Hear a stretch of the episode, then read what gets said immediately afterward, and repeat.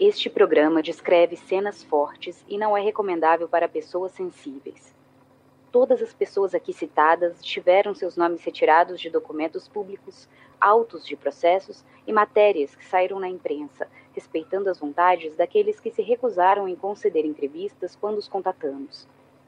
Caso algum dos citados sinta-se desconfortável e deseje um direito de resposta, favor enviar um e-mail para contato@projetohumanos.com.br. Eu sou Ivan Mizanzuki e este é um episódio de atualização do caso Evandro, a quarta temporada do Projeto Humanos.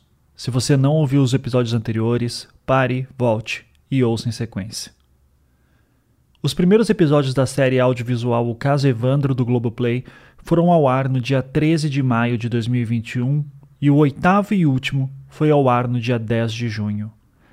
De lá para cá, muita coisa aconteceu, tanta coisa que o Globoplay inclusive deu sinal verde para a produção de um episódio extra da série, que está indo ao ar no mesmo dia que este capítulo extra do podcast. Durante todo o tempo que o podcast O Caso Evandro foi ao ar, uma das perguntas que eu mais ouvi de vocês ouvintes era por onde anda Oswaldo Marceneiro? Eu havia conversado com ele apenas uma vez, em 2017, pelo telefone, um ano antes do podcast ir ao ar. Eu me apresentei, disse quem eu era, o que eu estava fazendo e o convidei para uma entrevista. Num misto de educação e receio, Oswaldo recusou o meu convite e disse que nunca mais queria saber dessa história. Eu respeitei sua vontade e não o incomodei mais. Mas daí vieram as fitas do episódio 25. E veio a série do Globoplay e seu poderoso episódio 7. E veio todo o apoio de desconhecidos via redes sociais. E daí o Oswaldo entrou em contato. Quem conta melhor essa história é esse cara aqui. Eu sou o Ali Muritiba, diretor-geral da série O Caso Evandro, e é isso. Ok. Já é o suficiente. Nós buscamos o Oswaldo durante meses, quando estávamos preparando as filmagens do caso Evandro, e ninguém sabia a notícia dele. É... Beatriz não sabia, Davi dizia que sabia onde ele morava, mas que não estava autorizado a contar onde ele morava procuramos pela internet e, num dado momento, percebemos, no, no, nos convencemos que Oswaldo queria ser deixado quieto e assim a gente procedeu.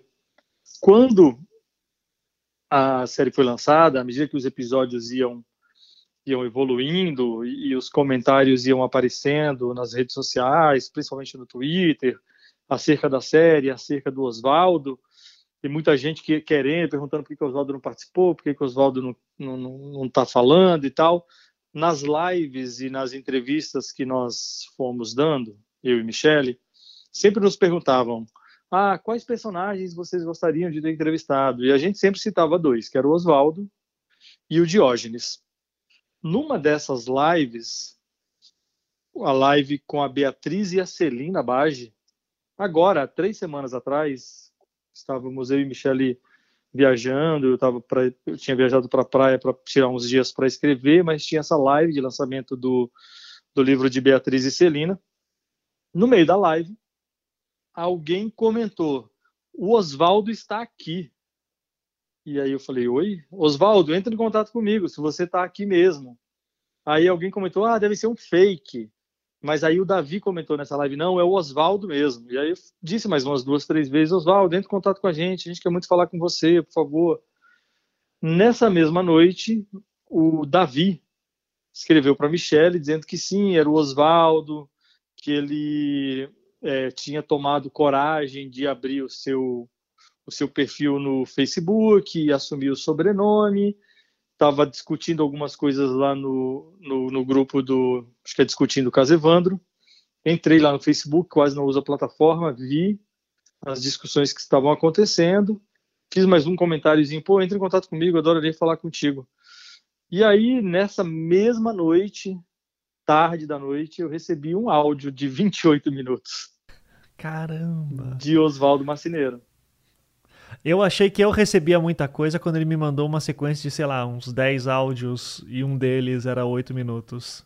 Não, o primeiro tinha 28, é impressionante. Caramba. E, E nesse áudio já ficava muito claro o desejo que Oswaldo tinha de falar, né? O, o, o, o, quanto de coisa ele tinha engasgado ele, ali ao longo desses anos todos em que ele se escondeu por conta de todo de, né, de, de toda de todo o estigma que, que foi colado na, na pessoa dele e dos outros, mas dele principalmente porque era tido como o bruxo. Uhum. E aí começamos a trocar mensagens e o Oswaldo muito arredio, muito brincalhão e ao mesmo tempo muito arredio. É, e aí a gente passou aí umas duas semanas entre idas e vindas, entre entendimentos e alguns desentendimentos, porque o Oswaldo estava sempre muito com o pé atrás, com tudo que dizia respeito à, à mídia, a repórter. Eu percebi que no começo ele ele me enxergava como um repórter da TV Globo e só depois ele entendeu quem eu era e que não, não é eu não era um empregado da Globo e tal.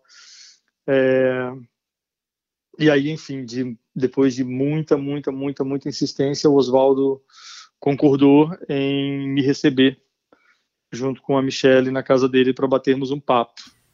Uhum.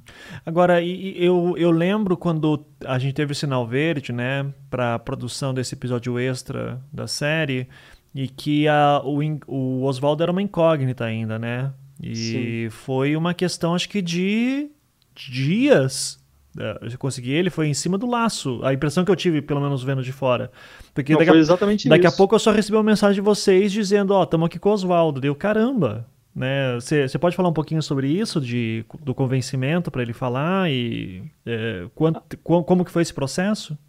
A partir do momento que o Globoplay manifestou o desejo de ter um episódio novo que versasse sobre algumas das consequências é, decorrentes do lançamento da série, é, eu e Michele, a gente tinha um prazo muito curto e a gente tinha um desejo muito antigo, que era o desejo de fazer um episódio sobre o Forasteiro. A gente chegou a rascunhar um episódio que se chamava O Forasteiro, que era um episódio que contava a história de Oswaldo. É, e que nunca foi levado a cabo, porque sem, sem Oswaldo nos dando entrevista, o episódio perdia um pouco a razão de ser. Então a gente escreveu ali, muito rapidamente, um roteiro que tinha como espinha dorsal esse encontro com Oswaldo. Mas acontece que Oswaldo não confirmava não confirmava e o tempo ia passando. E nós já estávamos foram apenas cinco diárias de filmagem para fazer esse episódio nós já estávamos filmando a terceira diária isso era quarta-feira uma quarta-feira quando eu dei um ultimato falei Oswaldo desculpa eu eu eu entendo o seu medo seu receio é, mas eu preciso de uma posição eu preciso saber se a gente vai viajar até onde você mora ou não, porque tem toda uma equipe aqui mobilizada para isso e tal. Ele não gosta de ser pressionado, obviamente, ficou um tanto quanto nervoso. E aí, só à noite, depois de filmarmos com Celina e Beatriz, e Beatriz mandou uma foto para ele de, da equipe com ela e tal, é que ele entrou em contato e falou: tá bom, vou fazer mas a gente estava sempre com muito medo de que algo desse errado. E um dia antes de irmos para lá, a, o, o Oswaldo me liga fazendo um pedido. Ele me pediu que nós levássemos a Beatriz. Ele, ele me disse que se sentia muito mais confortável se Beatriz fosse. E eles também, também não se viam há 29 anos, né, desde, desde que tudo aconteceu a gente procurou a Beatriz e ela prontamente aceitou. E, e, e, eu tenho certeza que foi graças a isso que a entrevista aconteceu, porque quando nós chegamos lá na casa de Oswaldo, é, ele estava muito nervoso. Ele, sua esposa, a Lu, que é uma pessoa muito querida, uma guerreira, e sua sobrinha, afilhada, que é meio que quem cuida de Oswaldo, assim, estavam todos muito nervosos, nervosos, trêmulos, eles estavam trêmulos. Os filhos também estavam juntos? Os filhos não estavam até então, hum. eles estavam trabalhando. E aí a gente começa a conversar com Oswaldo, a Beatriz ainda não tinha vindo, porque nós queríamos filmar o encontro de Beatriz e Oswaldo, então ela estava ali no carro esperando. E num dado momento, Oswaldo se pôs muito nervoso e falou: Eu não vou mais fazer, pode, vão embora eu desisto. Caramba. E aí ficamos todos muito nervosos. Eu fiquei, eu fiquei fiquei bastante triste, porque eu tinha, enfim, uma expectativa e um desejo muito grande de filmar Oswaldo, mas eu não, não, não me sentia também no direito de pressioná-lo. E aí eu falei para ele, tudo bem, Oswaldo, é, nós não vamos mais fazer entrevista, está tudo certo, vou mandar o pessoal recolher o equipamento, é, mas você ainda gostaria de encontrar a Beatriz? A gente trouxe ela. E aí ele foi se acalmando, aí a sobrinha dele conversou com ele, nananã, nananã, falou, tá bom, eu vou fazer, mas eu quero fazer que nem o Davi, de costas. Falei, tá tudo certo, o que nos importa é o seu relato. E depois de mais alguns de algum tempo de conversa, foram foram algumas boas horas ali de de trabalho, de sala, de conversa. O Oswaldo tem um sujeito muito doído, muito sofrido, que é, com quem é preciso ter muito cuidado, né? E muita escuta. Uhum. E depois de um tempo ali conversando com ele, ele falou: tá, vamos lá. E aí, na hora que a gente posicionou as câmeras e, e ligou, ele entrou diante das câmeras e falou: Eu falei que eu ia fazer de costas, mas eu vou fazer de frente porque agora eu não tenho mais nada para esconder. E aí foi incrível. Caramba. É, eu ouvi o Bruto, né? Que é, foram mais de três horas aqui de, de Bruto do áudio. É, não vi o vídeo ainda, vou esperar sair o episódio esse. Quando a gente está gravando aqui, não saiu nada, né? É, e parece realmente ter sido muito intenso. Aqui foi. É, tanto é que eu lembro que quando terminou essa entrevista, você entrou em contato comigo e falou: Ó, oh, Ivan, ficou incrível e eu acho que seria muito importante ter o, o, a entrevista completa no podcast. E daí a gente conversou Sim. com a chefia, eles gostaram da ideia, então é isso que os ouvintes vão ouvir agora. É que o relato do Oswaldo foi tão, foi tão intenso e ao mesmo tempo é tão importante dar voz a esse sujeito que ficou 29 anos calado, se escondendo, tendo que se esconder e ao mesmo tempo não cabe tudo no episódio da série, né? A série tem uma limitação temporal ali, apesar de esse esse, esse é o maior episódio de todos, mas ainda assim ele é limitado. É, eu pensei, cara, que bom que existe o podcast, que bom que existe o Ivan, vou entrar em contato com ele para ver se ele topa. E que bom que deu certo, porque o relato do Oswaldo foi muito emocionante, foi muito intenso. É, eu, eu fiquei muito mexido, muito tocado. A relação dele com os filhos é uma coisa potente, incrível, linda. Enfim, é, é, é muito. Acho que os ouvintes do podcast serão, serão muito recompensados ah, pela espera por, enfim, escutar Oswaldo.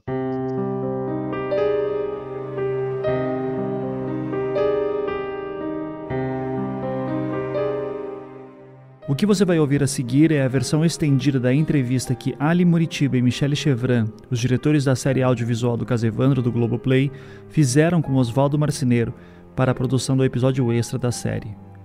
O Ali é quem conduz a entrevista e a Michele ficou responsável pela pauta.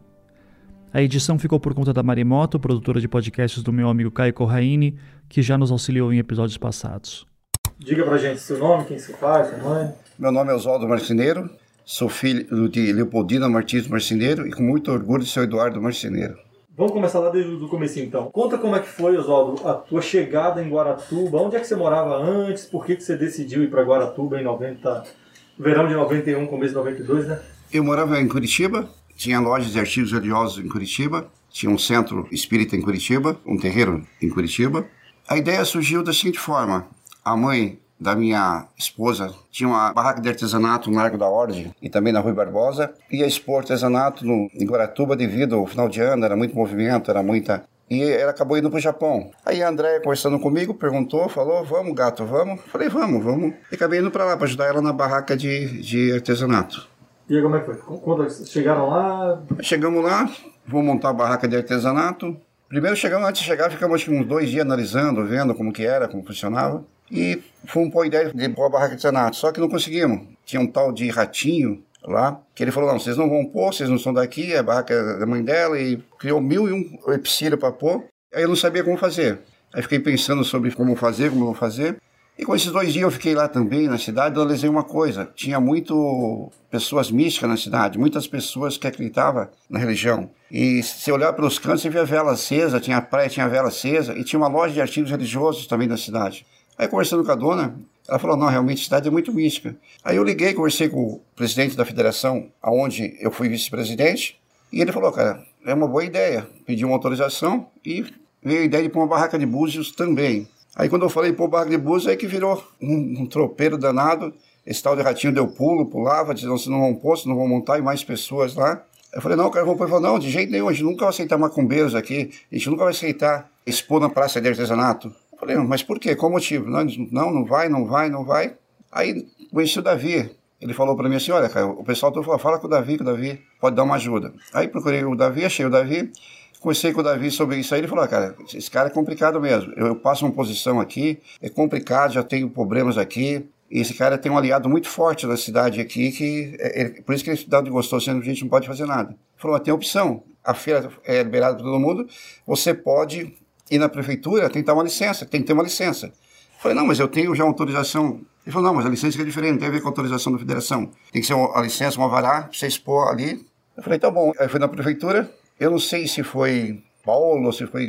Tinha uma mulher junto, Regina, o nome de outras pessoas que me atenderam ali, não, não tenho certeza o nome, que faz bastante tempo. Tem hora que minha memória dá umas pequenas falhas diretamente em nomes que não foi assim muito. que eu tive muito contato. Conversei, e o prefeito parece que não estava, não estava ali, ou não podia atender no momento, ou estava na casa, não lembro bem como ela falou. A André falou, que tal nós ir na casa do prefeito conversar direto? Aí, sabia que morava na frente, eu bati palma na casa do prefeito. Bati palma, aí me atendeu a Beatriz. Não sabia o nome, eu não sabia quem era a pessoa. Me atendeu uma menina, essa menina eu fiquei sabendo depois que era a Beatriz. Eu falei, olha, eu queria falar com, com o prefeito e tal. Ela falou, ah, é meu pai. Eu falei, soube que seria não, que a gente quer pôr uma barraca de artesanato, barraca de búzio e estamos tendo problema. Quando eu falei búzio, parece que ela deu um, um estraloso dela. Ela falou, oh, búzio, que legal. Você joga mesmo? Como que é tal? Ficou interessada em conhecer o búzio. Aí acabei entrando, me convidaram para entrar, me trataram muito bem, serviram um café, trataram bem e vim conversar. Aí conversei, falei do artesanato, nós já conhecemos artesanato há tempo, que era confecção nossa mesmo, não era material que muitos compram material para vender, que a André fazia colares bonitos, fazia brincos bonitos.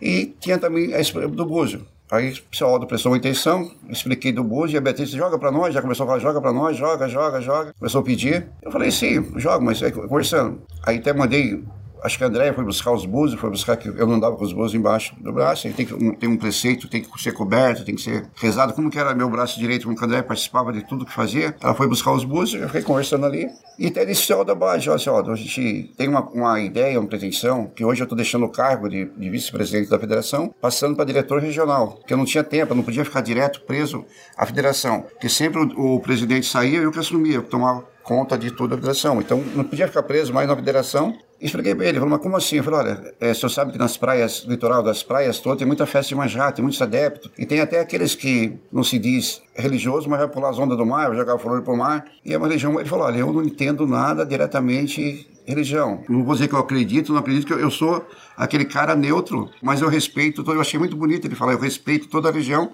e acho que, que assim, não tem o porquê você não pôr. Eu autorizo, assim, você vai lá e fala, eu não, ele falou o nome, acho que, acho que não sei se é Regina ou.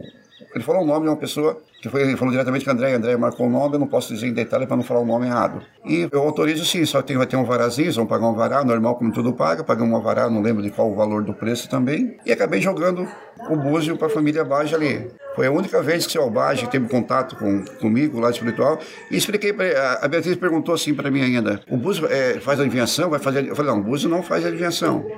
O Búzio, bar de Nagô, ele, ele, responde as caídas do Búzio, responde o sim ou não. Pra você entender. Se fizer uma pergunta para mim, eu vou fazer a oração do, do Búzio, e os Oduns, os Oduns vão responder sim, o Odum vai responder não. Tá? Depende da caída do Odum, ele quer dizer sim ou não. Joguei para você, você fez uma pergunta.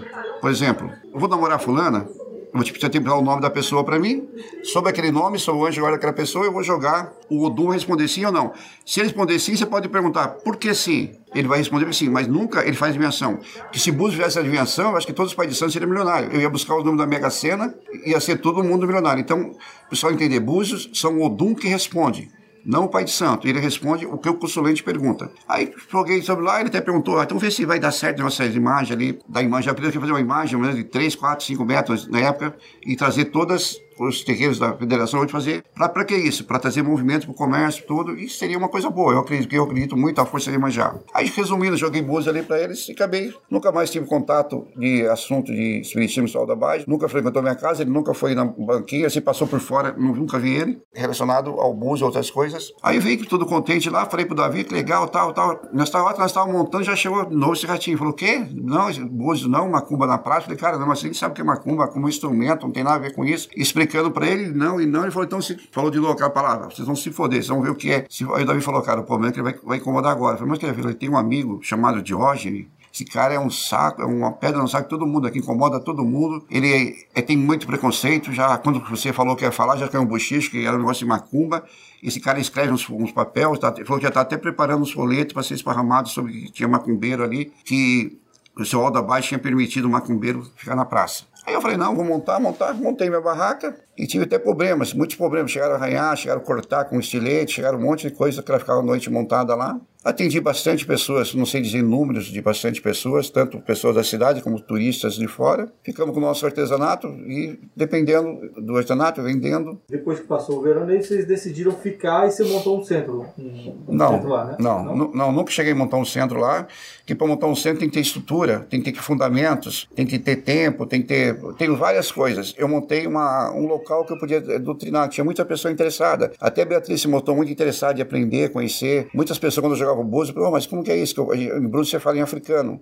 Queria saber um pouco do africano, queria saber um pouco de coisa. Aí eu conheci um lugar, acho que não sei se é do morro, alguma coisa. Aluguei uma casa próxima ali, uma casa perto do morro. Só que era um lugar muito pequeno, então vinha muita gente, não tinha, tinha uma escadaria para subir, tinha tudo.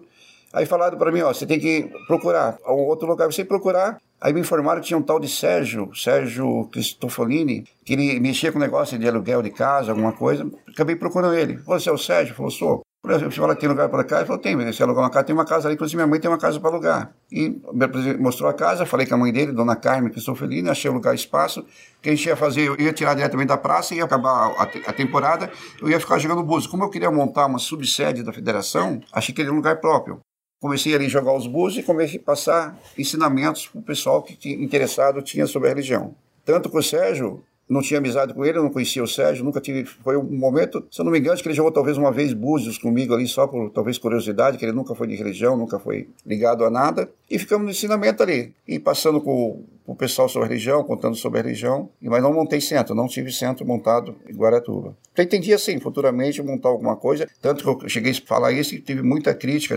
desse ratinho, desse pessoal, principalmente do Jorge, que eu não sei o que, que ele tinha contra a religião, que eu, diretamente, pessoas vi muitas vezes ele passando na frente da casa com, tipo, uma coisa na cabeça, um, um cabelo para lá e para cá, mas estava procurando alguma coisa, eu não sei o que. Muita gente fala que nesse, nesse período aí, em 92, logo que você chegou em Guaratuba, rapidamente você fez muita amizade, conheceu muita gente, começou a ter uma certa influência. Você acha que isso começou a provocar, sei lá, ciúme ou raiva de certas pessoas lá? Olha, realmente eu tive bastante amizade. Eu sou uma pessoa, era bem extrovertido, bem conversador, bem brincalhão, sabe? Porque eu fui sempre transparente, fui sempre sincero. Conversando com um, conversei com outro, conheci o Antônio Costa, que hoje eu posso dizer que foi um amigo meu na época, e atrás conheci, não vou citar nomes de pessoas, que seriam muitas pessoas, realmente pessoas de influência, pessoas da alta sociedade, inclusive a sobrinha da doutora Anésia frequentava, jogava búzio com a gente lá. Então, várias pessoas relacionadas, e sempre tinha pessoas que comentavam, pessoas que falavam, pessoas que vinham. Parece que saiu até uns papéis, uns prospectos. Eu não sei se tinha uma padaria, não sei diretamente se era dessa pessoa uma padaria ou não, ele colava coisas na, na, na, parede da padaria, ou se era da, da, desse se era da família dele, não sei. Então, inclusive, nós nem ia na padaria, que era muito problema. E saiu também os comentários das pessoas boas, e saiu comentários dos macumbeiros. Começou uma intolerância muito forte, um peso muito forte, até que eu fui obrigado a pedir para o presidente da federação vir ali, ele veio junto ali, conversou com a gente, passou, apresentei para o pessoal, ele falando da religião. Não o pessoal que queria, mas alguma oposição que tinha, que era comandado por alguém, eu não tenho certeza quem comandou essa revolta contra a gente ali. E conta pra gente um pouco sobre a Andréia, que era sua namorada, esposa na época. Andréia, você fala Andréia. Eu, tenho, eu quero saber qual Andréia você pergunta. Eu conheci uma Andréia, essa última Andréia que fala que as coisas que ela falou tudo, eu não conheço, não conheci nunca essa Andréia. Eu conheci uma Andréia carinhosa, uma Andréia que a gente vivia muito bem. Nossa, foi uma paixão forte, uma paixão muito, muito forte. Eu até fiquei falando, ela chegou a gravar, mandou tatuar em cima dos seios o nome dela, meu nome inicial, os dois nomes. uma pessoa super apaixonada, uma Andréia maravilhosa, uma pessoa que, nossa, a gente era feliz, você era feliz. A Andréia era meu braço direito, não só ali, ela já, desde quando do terreiro de, de Curitiba, Cambone, ela marcava tudo, ela fazia tudo, todos os trabalhos que nós fazia, seja com pipoca, seja com milho, seja com outras coisas, ela que fazia, ela que preparava tudo, tanto na feirinha ela que matava tudo. Tem matéria de financeiro, se eu falar para você, se encontrasse você na. Ô, vamos pagar uma cerveja ali. Eu não tinha, eu não andava com dinheiro, ela que controlava o dinheiro, ela que andava com dinheiro, andava tudo. E eu não sei o que dizer, cara, sobre essa outra Andréia que disse que não me conhecia, que negaram. Eu não assisti os depoimentos, não vi, não sei nada, mas informações que eu tive. Não conheço essa Andréia, não é a Andréia conhecida, não é aquela pessoa maravilhosa, não é aquela pessoa que me chamava de gato.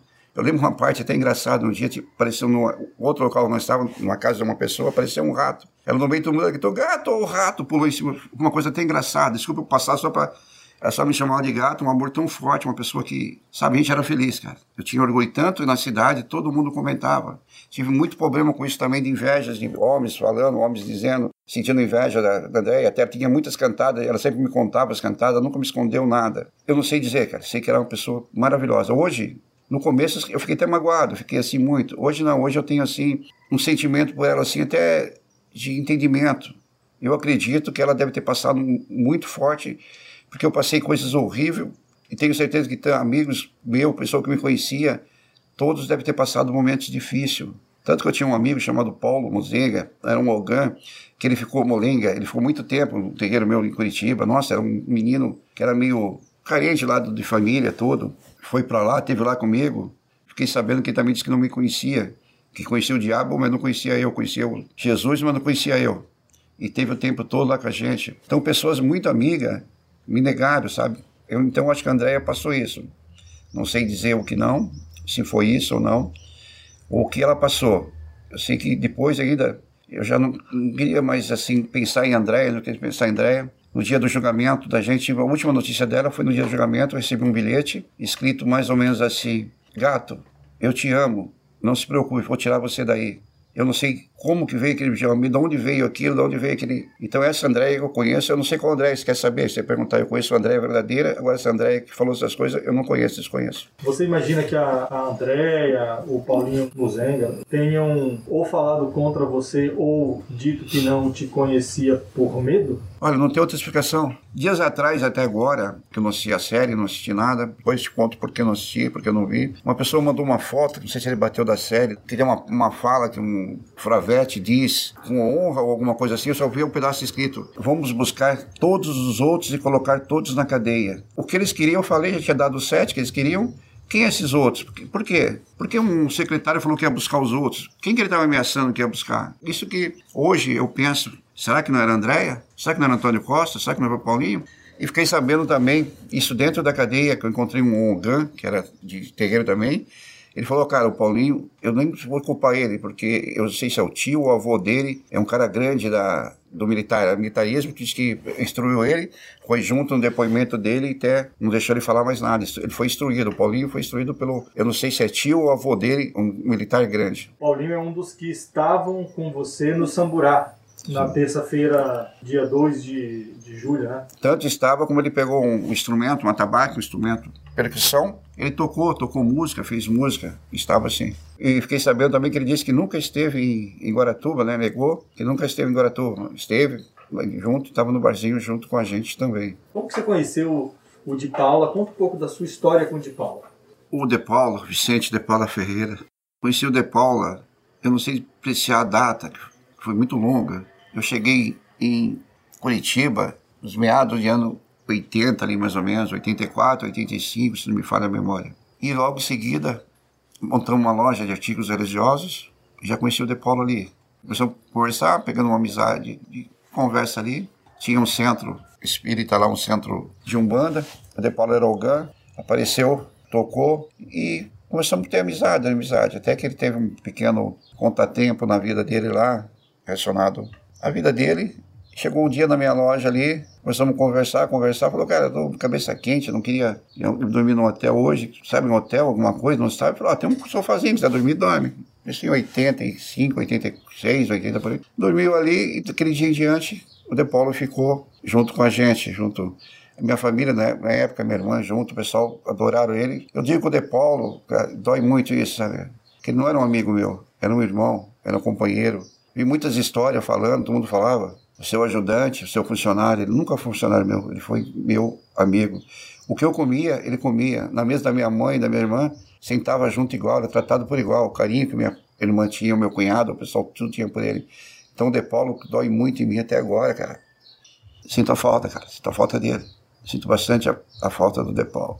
E precisando todo, conviveu com a gente ali, ficou junto comigo na minha loja, fala funcionário, não, ele tocava a loja, comandava, ficava ali, cuidava, quando eu não podia, e sempre no terreiro junto. E que eu acabei entrando em contato com ele, que estava em Guaratuba, que estava montando uma subsede da federação, ele sempre acabou indo para lá para me ajudar, só que ele ficava entre ida e volta, ficava um tempo ali, voltava um tempo ali, e acabou vindo participando com a gente nessa montagem da subsede, no diretório da federação ali. Mas o De Paulo eu conheci já há bastante tempo, já conheci ele desde 84, 85. E dói, cara, saber que meu irmão foi embora da terra e hoje não conseguiu vir aqui na terra essa maldita acusação, cara, essa nuvem que veio sobre a gente. Ele não merecia, cara. Ele não merecia isso. Era um moleque, era brincalhão, era um palhaço. Quantas vezes um aconselhava o outro. Eu já tinha um lado assim meio brincalhão também, mas era tinha um lado sério de, a responsabilidade, uma federação, tudo. Não, ele vinha no meio de uma coisa, uma brincadeira, me tirava, fazia eu rir, cara, de uma coisa séria, ele fazia a gente rir. Ninguém ficava triste perto dele, ninguém. Era um cara que tinha tanto amor, cara, tanto amor à caridade, acho que isso que uniu a gente. Era um cara muito bom, cara. E saber que morreu dentro de um presídio, cara. Dentro de um sistema prisional com a culpa marcada dessa acusação imunda, cara, dessa coisa imunda que fizeram contra a gente aí, cara. Me dói muito, sabe? Sinto a falta dele. Eu amava ele assim, não, sabe, como um irmão, como eu amo minha família. Mas eu tenho certeza de uma coisa, cara. Não só o De Paula, mas meu pai, um guerreiro, cara, que lutou bastante, me visitava. Meu pai também deixou a terra no leito de uma cama, falando para minha irmã, falou uma coisa: cuida do meu menino lá. Tu deixa, ajuda ele. Meu pai faleceu logo em, acho que 94, 95, 96, ali bem, acho que antes de eu sair um pouquinho em liberdade domiciliar não deixaram de ver meu pai. Não pude ver meu pai, cara. Não pude se pedir. Ele era meu herói, cara. Tinha orgulho dele. Morreu também ali sem ver. Minha irmãzinha não aguentou o baque.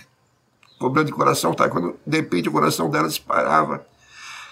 Morreu o coração também. Não consegui ver. Minha mãe também se foi. Sei que foi mais pessoas. João da Bade ali, sei que foi um guerreiro, lutador que até o último lutou. Nenhum deles, cara, isso me dói. Nenhum deles tiveram de ver a gente aqui na Terra. Eu sei que hoje estão em céu, lá no céu em festa, vendo essa verdade aparecer, cara, vendo a justiça sendo feita. Então foi assim que conheci o De Paulo, há tempo. Era um irmão, era um amigo, era um companheiro, era um guerreiro, cara, um lutador. E sei que ele está me vendo aqui agora, cara. Sei que ele está sabendo essa verdade. E ele sempre a gente comentava, cara. Tomara que a gente não morra dentro dessa cadeia, desse lugar, sem ver a verdade aparecer. E ele morreu, cara. Morreu não, cara. Eu acho que o sistema todo, essas mentiras, acabaram causando essa morte dele, cara. Teve muitos problemas, tinha muitas dores, teve muito reclamado de dor de costela, gordiço, causou muitos problemas. Então, causou muito. E o sofrimento, cara, o sofrimento é uma coisa que dilui você. Igual muitos presos falavam pra gente, cara, eu vou falar uma coisa para vocês. Vocês deviam ter levantado uma bandeira de herói para vocês, que a gente está aqui dentro devendo, somos culpados, fizemos, e é dói, é complicado, é difícil. Gente, agora imagine vocês inocentes, sofrendo aqui dentro, pagando uma coisa que não fez, é verdade, cara. E acho que foi isso, cara, quando esse preso falou, a gente tinha na cabeça, a consciência, acho que foi isso que manteve a gente firme, forte lá, saber que nós era inocente. Que muitas vezes eu pensei, tem besteiras ali dentro, mas saber que a gente era inocente, cara, foi forte até hoje. Isso é forte dentro de mim. Sabia, podia demorar, mas Deus é forte, Deus é poderoso, cara. Deus tem um poder tão forte, uma hora ou outra ia aparecer, e graças a Deus apareceu a verdade, cara. Esses dias um desses seus antigos companheiros de cela te mandou um, uma mensagem. Conta pra gente essa história. Ele, ele, viu a série e aí te mandou uma mensagem. Sim, fiquei surpreso. Não que eu não lembrava dele, é muita gente, então muitos nomes, muitas coisas. eu tinha meu nome escondido no Face, não usava meu nome. Não vou dizer um fake, eu não usava o fake, eu usava o Caçador, que é um nome que meu santo usa, o santo, que eu sou de Oxóssi. Odeia Coirã, que é o Caçador, em africano. E escondi meu nome, meus filhos tudo tinham nome, ninguém puseram nome, os marceneiros todos sumiram. Ninguém via falar de marceneiro. As coisas que passaram a família inteira, as coisas que passaram o filho, todo mundo. E quando eu vi as reportagens, as coisas boas, vi bem, dentro de mim deu forte, deu uma. Eu digo reportagem de agora, que desse momento que a série causou, as coisas causou, deu uma coisa tão forte, cara. Parece que eu escutei meu pai falar, filho, você é marceneiro. Um dia eu perguntei, pai, por que marceneiro, pai? Se a gente não mexe com um negócio de. Não, pai, é o sobrenome do seu avô, do seu bisavô, uma coisa honrosa. Aquilo sempre ficou na minha cabeça, um nome honroso. De repente você vê todo mundo escondendo meus filhos. E nem fui eu primeiro, foi meu filho primeiro. Ele falou, pai, você viu como mudei meu nome no Face? Eu falei, não. Eu fui ver. Ele tinha só o nome, punha só o segundo nome. Nossa, eu, eu falei, deu uma coisa assim. Eu falei, pô, se meus filhos. Eu fui e coloquei o meu. Então, conforme apareci Oswaldo Marceneiro, muita gente. Hoje, na minha caixa de mensagem, tem muita mensagem, tem muita, muita, muita pessoas falando, pessoas abraçando, mandando conforto para mim, para a família. E nisso apareceu uma coisa. Ô Marcelo, aqui sou eu, Cido. Eu estive com você na cela ali no PPC. Lembra de mim? Olha, cara, eu tava vendo uma reportagem falando, é, tá tudo igualzinho o que você falou. Tudo tá igualzinho, batendo o que você falou, que você passou, as torturas. Eu vi agora realmente, você falou tudo. E sabe que nós sempre tivemos com vocês, tudo. Pô, foi gratificante, cara. Uma coisa de 30 anos atrás, ele falou, ele me achado ali e falado isso aí, foi gratificante ver a repercussão que deu isso e pessoas que eu falei anos atrás ali ter tocado esse assunto, sabe? Muito bacana mesmo isso. Então conta pra gente essa coisa de que por causa da, dessas acusações que pesaram contra você, durante anos você não usava seu sobrenome e ao passar a usar o seu sobrenome, apareceu esse sujeito, apareceu também, um, não sei se você quer falar, mas apareceu um, novo filho que é muito parecido com você, enfim. Quer contar pra gente essa história também? Sobre usar o nome, muito coisa eu não sabia diretamente o que estava acontecendo. Eu estava isolado, eu fiquei isolado. Fiquei um ano e oito meses, se não me falha a memória, dentro de uma solitária, dentro de uma ala de segurança máxima, que um quadradinho, que eu acho que tinha um metro, um metro e meio por dois metros, tinha um pedaço de cimento levantado, parecia até um túmulo, que chamava jega, jega, a cama em linguagem dos presídios, cimento, tinha uma pequena muretinha, tinha um buraco no chão chamado de boi, que é o vaso sanitário, e tinha uma torneira ali que no inverno tinha água, no verão não tinha água. Até hoje eu não entendi porque no, no inverno tinha água e no verão não tinha água. Então eu ficava isolado, fiquei muito tempo isolado ali. Então não tinha muito contato, demorou um tempo para conseguir falar com alguém, sem advogado, sem ninguém. Aí apareceu a doutora Isabel Kruger Mendes, foi um dos primeiros anjos que a gente conheceu ali. Eu lembro o dia que ela olhou, os olhos da mulher começaram a encher de lágrimas. Ela falou: Nossa, o que, que é isso? Você não cortou o cabelo? Eu não sei porquê, se alguém era fã do Tiradentes ou o que, que era. Não deixava cortar cabelo, não deixava cortar barba, não deixava tomar banho, cara. Você sabe que é o ponto de você sentir o cheiro de você mesmo e de repente não sentir mais cheiro do seu cheiro, cara. Tava horrível, cabeça coçava, corpo coçava. Então a gente estava isolado, não tinha contato. A Isabel foi a primeira pessoa que não teve muita notícia da minha família. Aí depois tem uma pessoa muito maravilhosa que apareceu na minha vida também, outro anjo, nome Regina. Não vou falar o nome todo, porque eu acho que não tem necessidade. Ela lutou, cara, lutou muito para conseguir, para a gente poder ter a, visita. Não tinha, direito à visita. Nós tínhamos só um direito naquele momento. O direito não tem direito a nada. Sempre falava para nós, mas não tem direito ao telefonema? Não, você tem o direito ao direito a nada. Não tem o direito a uma carta? Não, você tem o direito ao direito a nada. Era só isso, não tinha direito a nada. A Regina apareceu, conseguiu para minha mãe vir, meu pai vir, minha irmã, eu acho que minha sobrinha também, mas só que não deixava muito ela entrar, que era bem pequena, era um bebezinho, hoje está uma moça linda. E a gente conseguiu a primeira vez. Sei que meu pai era de longe, estava morando em Minas Gerais, a família de classe bem simples, tinha que se locar de Minas Gerais para vir até Curitiba, vieram muitas, quantas vezes vieram, não conseguiram, ficaram na porta, implorando, não conseguiram entrar, até que essa Regina conseguiu. Eu lembro o primeiro dia, primeiro dia que eu acho que a doutora Isabel também já tinha interferido, tinha uma coisa, aí cortaram o nosso cabelo, cara, cortaram nossa barba, mandaram nós tomar um banho, porra, deu um sabonete, eu nem lembrava que era sabonete mais, cara, nem, nem lembrava que existia sabonete. A gente lavava o rosto, lavava, tinha que tentar fechar o buraco do, do boi do vaso sanitário para poder pegar uma água para lavar o rosto, para tomar uma água ali que ficava com sede. É degradante, sim. Passei, pô, sabe o que é tomar uma água de um vaso sanitário? Lavar o rosto numa água sanitária? Isso no, no verão. No verão, acho que, não sei o que acontecia, que milagre da natureza não vinha água ali. Mas no inverno, não. No inverno a gente tomava banho assim. Nossa, depois que banho, a gente tomava direto no, no inverno. Tinha que ficar o tempo inteiro embaixo da água. Uma torneirinha baixa, você ficava encolhido embaixo da água.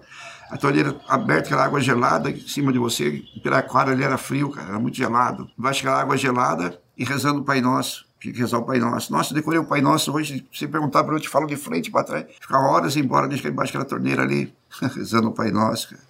Mandaram nós tomar banho, se arrumar, cortaram barba, cortaram o cabelo. A doutora Isabel conseguiu uma ordem para nós cortar. Só que tinha uma coisa, eu não sabia o que era sol mais, não sabia como que era o sol, não sabia o que era natureza, não sabia mais nada. Fechado, um bico, sozinho, no solitário, que tinha uma ordem, que era a ordem da doutora Anésia, se eu não me engano o nome, acho que é a doutora Anésia, isso mesmo, que nós não podia cortar barba, nós não podia cortar cabelo, nós não podia conversar um com o outro, então ficamos isolados, para ninguém conversar nada, que ela ia ouvir a gente, ia conversar com a gente, não sei porque ela quis ouvir a gente sem a gente ficar junto, eu não entendo o motivo. Aí, pela primeira vez, aquele dia eu estranhei, cara. Veio o almoço para nós. Olha, fazia, eu nem sabia o gosto da carne mais, cara. Não sabia o gosto da carne mais. Veio uma comida, nossa, aquela baita pedação de carne, aquela coisa boa, um almoço. Tem até maionese. Eu tiro o sarro do Davi até hoje. Nós chegamos a o prato assim, cara. Aí o seu Reinaldo, era chefe de segurança, falou: Olha, vocês querem sair um pouquinho, tomar um sol? Ó, o tempo tá gostoso tira a blusa, tal, toma um solzinho, fica no pátio, dá uma primeira coisa, eu já fiquei com medo. A que eu olhei pro sol, olhei para as guaritas, aqueles guardas, aquelas. Parece que tá apontado, a gente ia atirar na gente. Não, gente, eu não quero, senhor Reinaldo. Não, eu, eu, eu, não queria nem sair, pô. Mas o pátio nós estávamos, não era o pátio com era nada de segurança marcha, tinha um, quadra, um, um pequeno quadrado, tinha uma grama, em cima ficava a feminina. A gente estava as mulheres falando, escutava, eu não sei se era uma capela, não sei se era uma parte de trabalho, e escutava o barulho das mulheres em cima da, nós estávamos bem embaixo da feminina, e ali tinha 20 celas, que era a cadeia da cadeia. Se o preso cometesse uma infração dentro do presídio, ele ia para cadeia. Então nós não estávamos na cadeia, nós estávamos na cadeia da cadeia. Uma pessoa que nunca, eu nunca entrei na delegacia, minha família nunca ninguém foi preso, eu não fui direto, fui direto para a cadeia da cadeia. Ele falou: não, vão lá, vocês merecem um solzinho tal, vem cá, pá. Arrumou meu cabelo, ainda ajeitou assim, eu lembro até hoje, nós ficamos ali um tempão naquele sol, e anda para cá e anda no sol. Ele falou: só não chega perto da guarita ali, do muro, com os guardas, pode achar que você vai pular, mas pular um muro daquela altura, que jeito? E quem ia pular por quê? A gente não devia nada, tava esperando alguém falar: vocês não devem nada, vou soltar vocês. Lembra, andamos, ficamos um tempão ali, cara, um tempão. Aí voltou um outro guarda, falou: ó, oh, vocês tomam um banho, se ajeita. Então, uma surpresa boa. A gente conseguiu para vocês uma visita, seu pai, sua mãe, tá tudo aí, seja feliz. Falei, nossa, que alegria, cara. De, naquele dia você ganhou uma comida, uma carne, ganhou maionese, tomou um sol, pôde se arrumar o cabelo, arrumar tudo, cortar, tirar tudo, e a visita da mãe. falei, nossa, tá chegando, eu vou embora, acho que minha mãe vai buscar, vai buscar meu pai. Aí levaram nós, cara.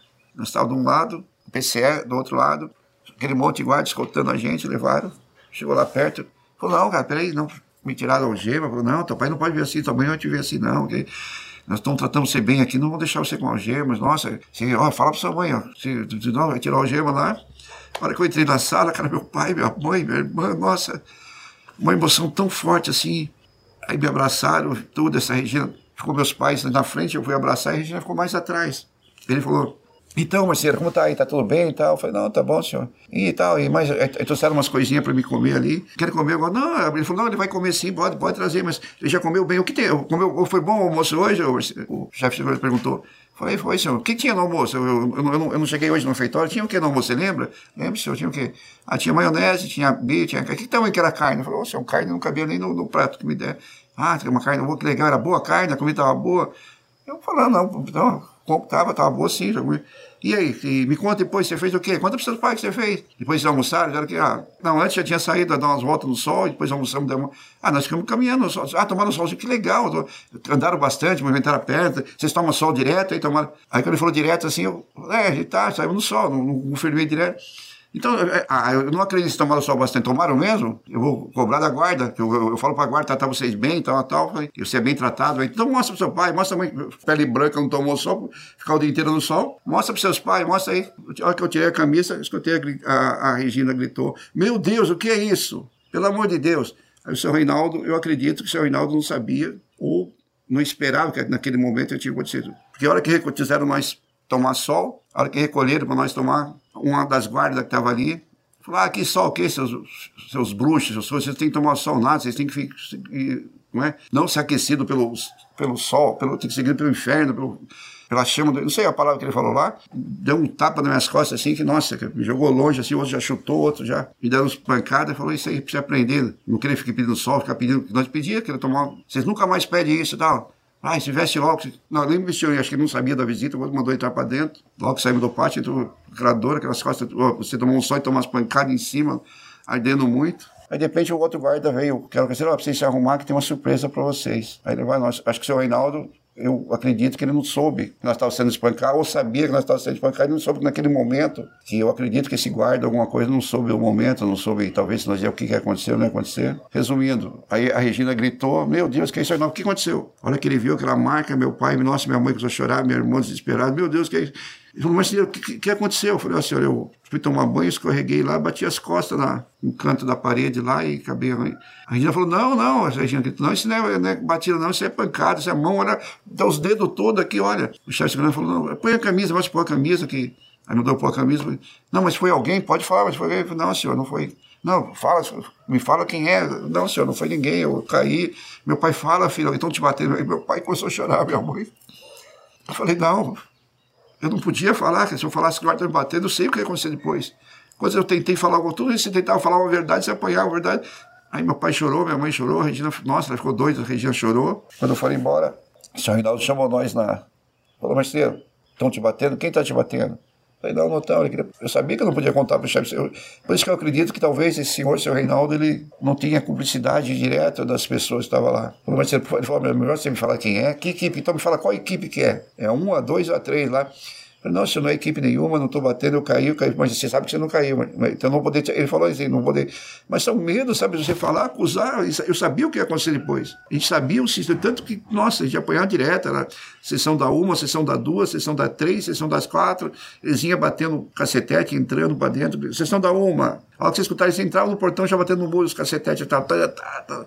Você já se eu estava tão preparado, você já sabia que tinha que tirar a roupa e sair para apanhar sabe? Tipo um gado no matadouro que sai. Eu estava tão acostumado com aquilo, então, quando a gente reclamava, aí tinha um, um carcereiro que é, é gente boa, ele tentou ajudar várias vezes.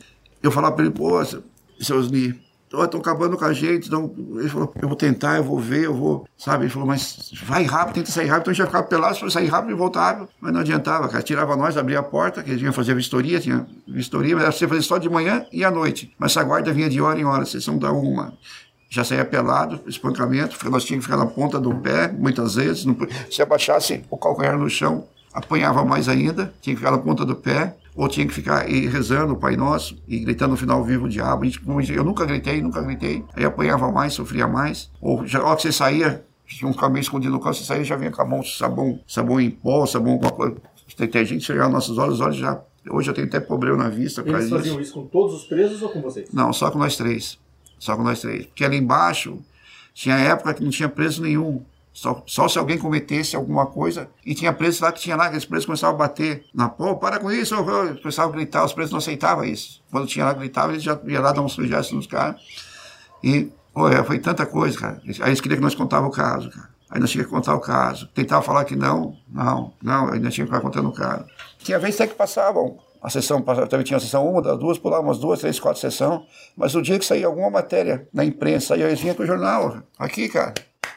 Aqui, é o que estão falando. É o que estão dizendo. Eu falo, senhor, isso aí vai dar problema para vocês, vão saber, vão, o advogado vai saber uma hora. Saber o quê? O próprio secretário da, da Segurança falou que quando jogar em praça pública, o secretário falou que vocês são, vocês são bruxos, cara. Eu não sei se ele falou isso mesmo ou não, mas falaram que o secretário tinha dizendo, nós temos autorização do próprio secretário, temos autorização da própria juíza. Juiz, vai, vai dar problema o quê, cara? Pode falar para quem você quiser. Então ia falar para quem? Ia correr para quem? Dizer o quê? Era espancamento, aí quando não parecia notícia, não parecia nada, A gente rezava por dia que não saía uma notícia, mas a desgraça é que todo dia parece que tinha um maldito imprensa marrom, imprensa negra falando alguma coisa lá, e cada coisa de uma coisa, cada coisa de uma coisa, e, e ficava, e, e ficava, nossa, uma pancadaria direto. Tinha esse seu que eu digo, era o único que um carcereiro tinha, que acho que não sei se ele tinha dó, ele conversava a gente, ele falou, olha, eu acompanhei, eu vi isso é mentira, não existe, eles não fizeram. A opinião dele que não tinha. Era o único que ajudava nós, cara, porque eles abriam a porta da cela, eu era o primeiro, eu estava na primeira um ainda, cara. Acho que como é o primeiro, aquele segue, aquela ansiedade. O que acontecia? O carcereiro abria a porta, porque qual é a final disso? É para dar uma, como chama, revista, para ver se tinha arma lá dentro, para ver se nós tinha cortado a cela, tinha feito um tatu, um buraco para fugir, cara. Eu ali sem, não tinha nada, não tinha, ia fazer um buraco com o que no cimento, com as, unhas, ia cortar a tela. Isso aí é um, é um, praxe. Até quando tinha outros presos lá embaixo, eles vinham abrir os outros, só que os outros abriam, entravam registrado, era um, dois minutinhos, saía. Ó, tinha desses três carcereiros tirando seus dias, os outros, ó, entrava para olhar uma celinha de um metro e meio por dois, cara, o cara demorava, pô, que não saía, não saía. Até a gente acabava caindo no chão, a gente acabava vendo o cara sentado lá, parece que esperando os outros espancar a gente, parece que não sei se era combinado, se fazia de maldade no coração dessa pessoa. Esse Osni não, esse Osni o que ele fazia? Ele abria a porta, ele entrava, só, é, é, cara, é o tempo, ele falava, abria a porta, entrava, vamos, vamos. Que era, quando ele, ele falava, era autorização para entrar para dentro. O cara começava na, na, na dele, cara, até agradecia o dia que ele vinha. Ele abria a porta, entrava, deu um segundo e voltava, vamos, vamos, entra, entra, entra. Era um homem que teve assim piedade da gente ali dentro, sabe? O resto não, o resto eu sofri muito, muito ali dentro. Seu Reinaldo, eu nunca posso dizer que ele nunca me bateu, nunca ele mandou me bater, nunca, mas teve essa passagem da, da marca das costas que marcou muito minha família, minha família sofreu muito com isso, sabe? Essa situação. A massa carcerária sempre tivemos apoio, tá? Bastante apoio da massa carcerária. Eles não acreditavam nessa, no que aconteceu com a gente, batiam, chegam até bater porta, quando tinha preso lá embaixo, eles batiam porta, fazia. Então foi isso que a gente passou sobre a ida, quem, ali de momento, os primeiros um ano e oito meses ali. E outra coisa, cara, sofri muito fora, fui muito torturado, sempre tentei falar, ninguém acreditou em mim, ninguém acreditou. Sofri tortura, cara, para contar uma coisa que eu não sabia. Sofri tortura para contar uma coisa que eu não tinha nem noção do que era. Eu sei que eu estava de um local, numa festa, uma festa de criança, me levaram para um lugar, me torturaram horrores, horrores. Ninguém quis saber o porquê. Queria que eu contasse uma coisa que eu, eu não sei. Começaram a perguntar, primeiro me jogaram no canto, me jogaram sentado no canto lá. Foi a primeira que eu acho que a primeira tortura que eu sofri, acho que foi uma das, talvez, não vou dizer piores, mas que uma tortura muito, mexeu muito comigo. Que primeiro falavam que era um matador profissional, me levando, que iam me matar, que foram contratados para me matar. Eu queria saber por quê, não sabia. Mas matar por quê? O que, que eu fiz? Aí me jogaram sentado no lugar, capuzado. Fiquei ali sentado, sentado. Isso dava um barulho de, brincando com o gatilho do, tipo, do revólver, batendo na parede. Fiquei ali e fiquei. Aquele tempo que eu fiquei ali, perguntou, senhor, o que está acontecendo? Por que isso? Sempre falando que era matador. Aí nada, nada. Aí o outro falou, olha, tá na hora da sessão. Eu até achei que, que sessão que é, vão mostrar uma, vão passar alguma sessão de alguma coisa. Aí eu vou poder explicar que eu não sei o que é isso, eu não sabia o que eles iam mostrar para mim. Aí arrancaram minha roupa, amarraram uns fios no meu dedo, eu tenho até hoje, não sei se consegue ver aqui, tenho até hoje as marcas lá. Aqui amarraram no meu pênis. Eu não sabia na hora, eu achei até que eu cortar meu pênis fora. Eu falei, oh, pelo amor de Deus, não corta, não corta. Ele falou, não, calma, fica quieto. Não começou a sessão ainda. Eu não sabia o que era essa sessão. Aí mandaram contar. Então tá, então conta pra mim em detalhes. Eu cheguei tal dia, tal, tal, já contei a história quando eu cheguei. Você fazia o quê? Artesanato, tal. Eu sou feito no orixá, tinha mão de búzio, jogo búzio e tal. Sua profissão? Não, não é sua profissão, sim, sabe? Não, né, tá, tá, minha profissão é jogador de búzio, búzio não é profissão, não existe isso. Aí comecei a falar, cara. Tá ali, tava só perguntando, falando, perguntando se existia sacrifício de animal, de frango, de galinha na religião. Falar, Umbanda não faz sacrifício, não existe, mas na ação Irubá existe sim, eles fazem esse sacrifício. Ele perguntou, tá, me explica o que seria esse sacrifício, por que esse sacrifício? Eu falei, senhor, porque o sangue do animal, ele representa a energia da natureza. Então você acaba cortando o sangue de um animal para que esse sangue, na energia, vire que é o ser humano que está presente, para nunca sair o sangue dele, nunca aconteça nada com o ser humano. Porque a natureza, o, o Irubá preserva muito a vida do ser humano, que o povo Irubá sofreu muito, os ancestrais dos orixás, preserva que nunca se pode tirar uma vida, e aquele sangue é dado para a proteção da vida. E a carne que tira, todos comem a carne, que quando qualquer sacrifício feito na religião, a carne tem que ser comida toda, não pode sobrar um pedacinho, aquele alimento, a vida que faz. Ele falou, mas não é errado, você não acha errado? Uma coisa, eu, falei, eu até contei, falei, senhor, mas é errado você ver uma coisa sobre sacrifício? Se falar em outras religiões, existe sacrifício em todas as religiões. Na Páscoa, você sacrifica um peru, o sangue dele seria energia, aquela para trazer a paz, fraternização para todo mundo. A carne, o que seria a carne? Para tudo alimentar o pessoal na ceia. Só que as outras não cantam o africano e não é marginalizada. A nossa é super marginalizada, é um preconceito muito grande sobre isso, sabe? E eu tentei explicar, ele falou, não, não quero saber de Natal, não quero saber de nada. Até conversando com, comigo, até eu não tinha, eu não estava sabendo. Então me conta como que é. Falei, conta, senhor. Acontece o seguinte, a gente pega o frango, lava o bico, lava os pés do frango, lava a ponta da asa, a gente pega, craveja, e a gente não fala cortar, não existe a palavra cortar. Quem é dos, nunca fala cortar, não existe, é craveja, você craveja. Cravejar em africano é tirar, tem que ser cortado bem na junta, arrancar dos membros, e foi, conta de novo. Conta de novo, conta de novo. Pô, eu contando, contando, contando. E falou, cara, agora me diga uma coisa. E se por acaso não fosse um frango, fosse um, um ser humano, uma criança, um, como que você feito? Eu falei, eu não posso te contar, que não, não tem nem lógica você está falando. Não existe. Eu falei, se eu pesquisar e ver, o sangue humano é o único sangue que não é aceito para nada. Ah, não quero falar isso aí, vamos falar, conta de novo, conta de novo. Então agora vamos fazer uma suposição. E se por acaso não fosse um frango fosse. Não, mas não, não vamos fazer conta. Eu sei que não existe. Eu sei só para mim tirar uma dúvida. Eu vi um negócio que um jeito falaram, uma coisa. Fala, fala, em vez de falar o frango, fala. Não, senhor, eu não. não aí que eu falei, não, eu senti uma coisa tão forte, parece que estava arrancando meu pênis, assim, uma. Eu não sei explicar. Na hora eu, eu não consegui mentalizar, que eu já estava tão, sabe, a cabeça, eu não conseguia mentalizar o que era. Senti uma coisa forte, uma forte no dedo, assim, parece que estava arrancando. Eu falei, para, senhor, por que, que é isso? Para, fala, fala. Aí, e foi, foi, foi, tá bom, tá bom. Falei, Tá, então a gente pega o frango, a que eu falei, pega o frango, outra pancada forte que não sabia o que era. Vamos falar um pouco do. voltar um pouquinho no tempo. Queria, quando o Evandro sumiu lá em Guaratuba, se não me engano, no dia, no dia do desaparecimento dele, o de Paula, acho que você e o Davi foram até a casa dos pais dele para prestar solidariedade, para prestar apoio, prestar algum conforto espiritual. Pode contar para gente dessa circunstância, desse dia? Nesse dia que eu sei que foi uma pessoa procurar nós e falou que tinha uma criança desaparecida, de momento nem sabia o que criança que era, como que era essa criança. Eu lembro que eu estava em um terreiro de Umbanda, Dona Hortência, Dona Hortência, uma senhorinha muito amada, muito querida. Estamos lá. Inclusive o Paulo Molenga estava lá tocando atabaque, levou um instrumento. Eu mandei trazer um instrumento de, de Curitiba. Ele foi tocar atabaque lá, estava legal. Estava o seu Antônio Costa. Eu acho que até a Beatriz estava junto com a gente ali. E de repente chegou uma senhora, Dona Carmen Cristofolini, mãe do Sérgio Cristofolini, que com ela eu tinha assim, bastante conversava, que ela morava na parte da casa. O Sérgio, conversei muito pouco com ele, não tinha. E veio com ela, eu não sei se veio com ela junto ou ela veio chamar, pedir ajuda.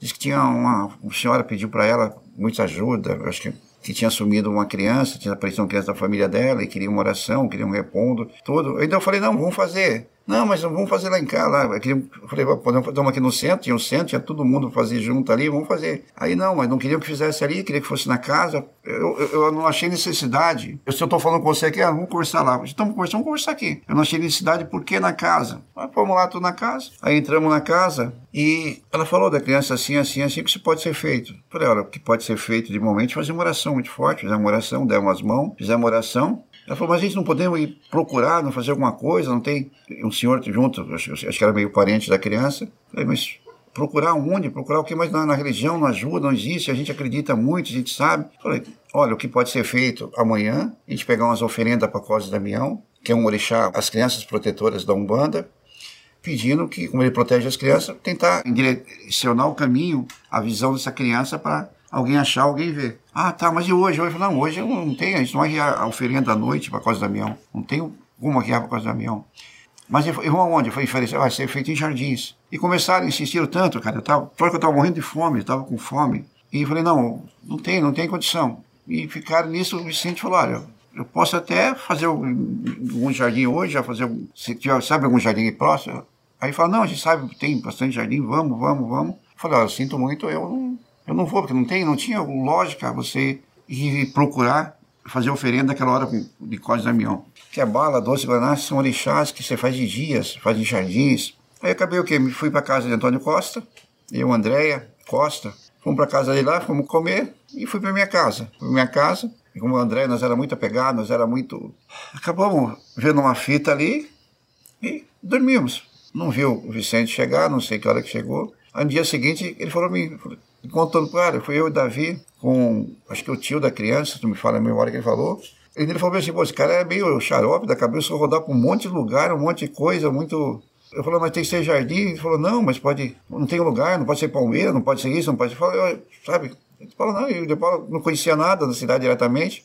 O De Paulo nunca tinha carro, então ele falou que não tinha carro, homem foi me levando, eu fui. O De Paulo tinha esse problema, cara. Muita caridade, ele não podia. Alguém precisasse dele, você ligasse a hora que for para ele e falou, Paulo, falou meu pneu do carro aqui, eu não quero sujar minha mão, mexer com o step, vem aqui trocar para mim. Ele ia, cara. Se você pedir, De Paulo, tá chovendo aqui, cara. Eu não quero me molhar, precisa alguém para buscar um pão ali para mim. Ele ia. O cara, em parte até meio burro, desculpa eu falar assim, o coração dele era muito. Cara, um coração muito muito bom, cara, um coração puro, tinha tanta pureza. Mas aí ele falava para mim, tipo, porra. Então ele me contou que, que ele e o Davi foram vários lugares, e falei, aí, falei, falou mais nada, não disse mais nada.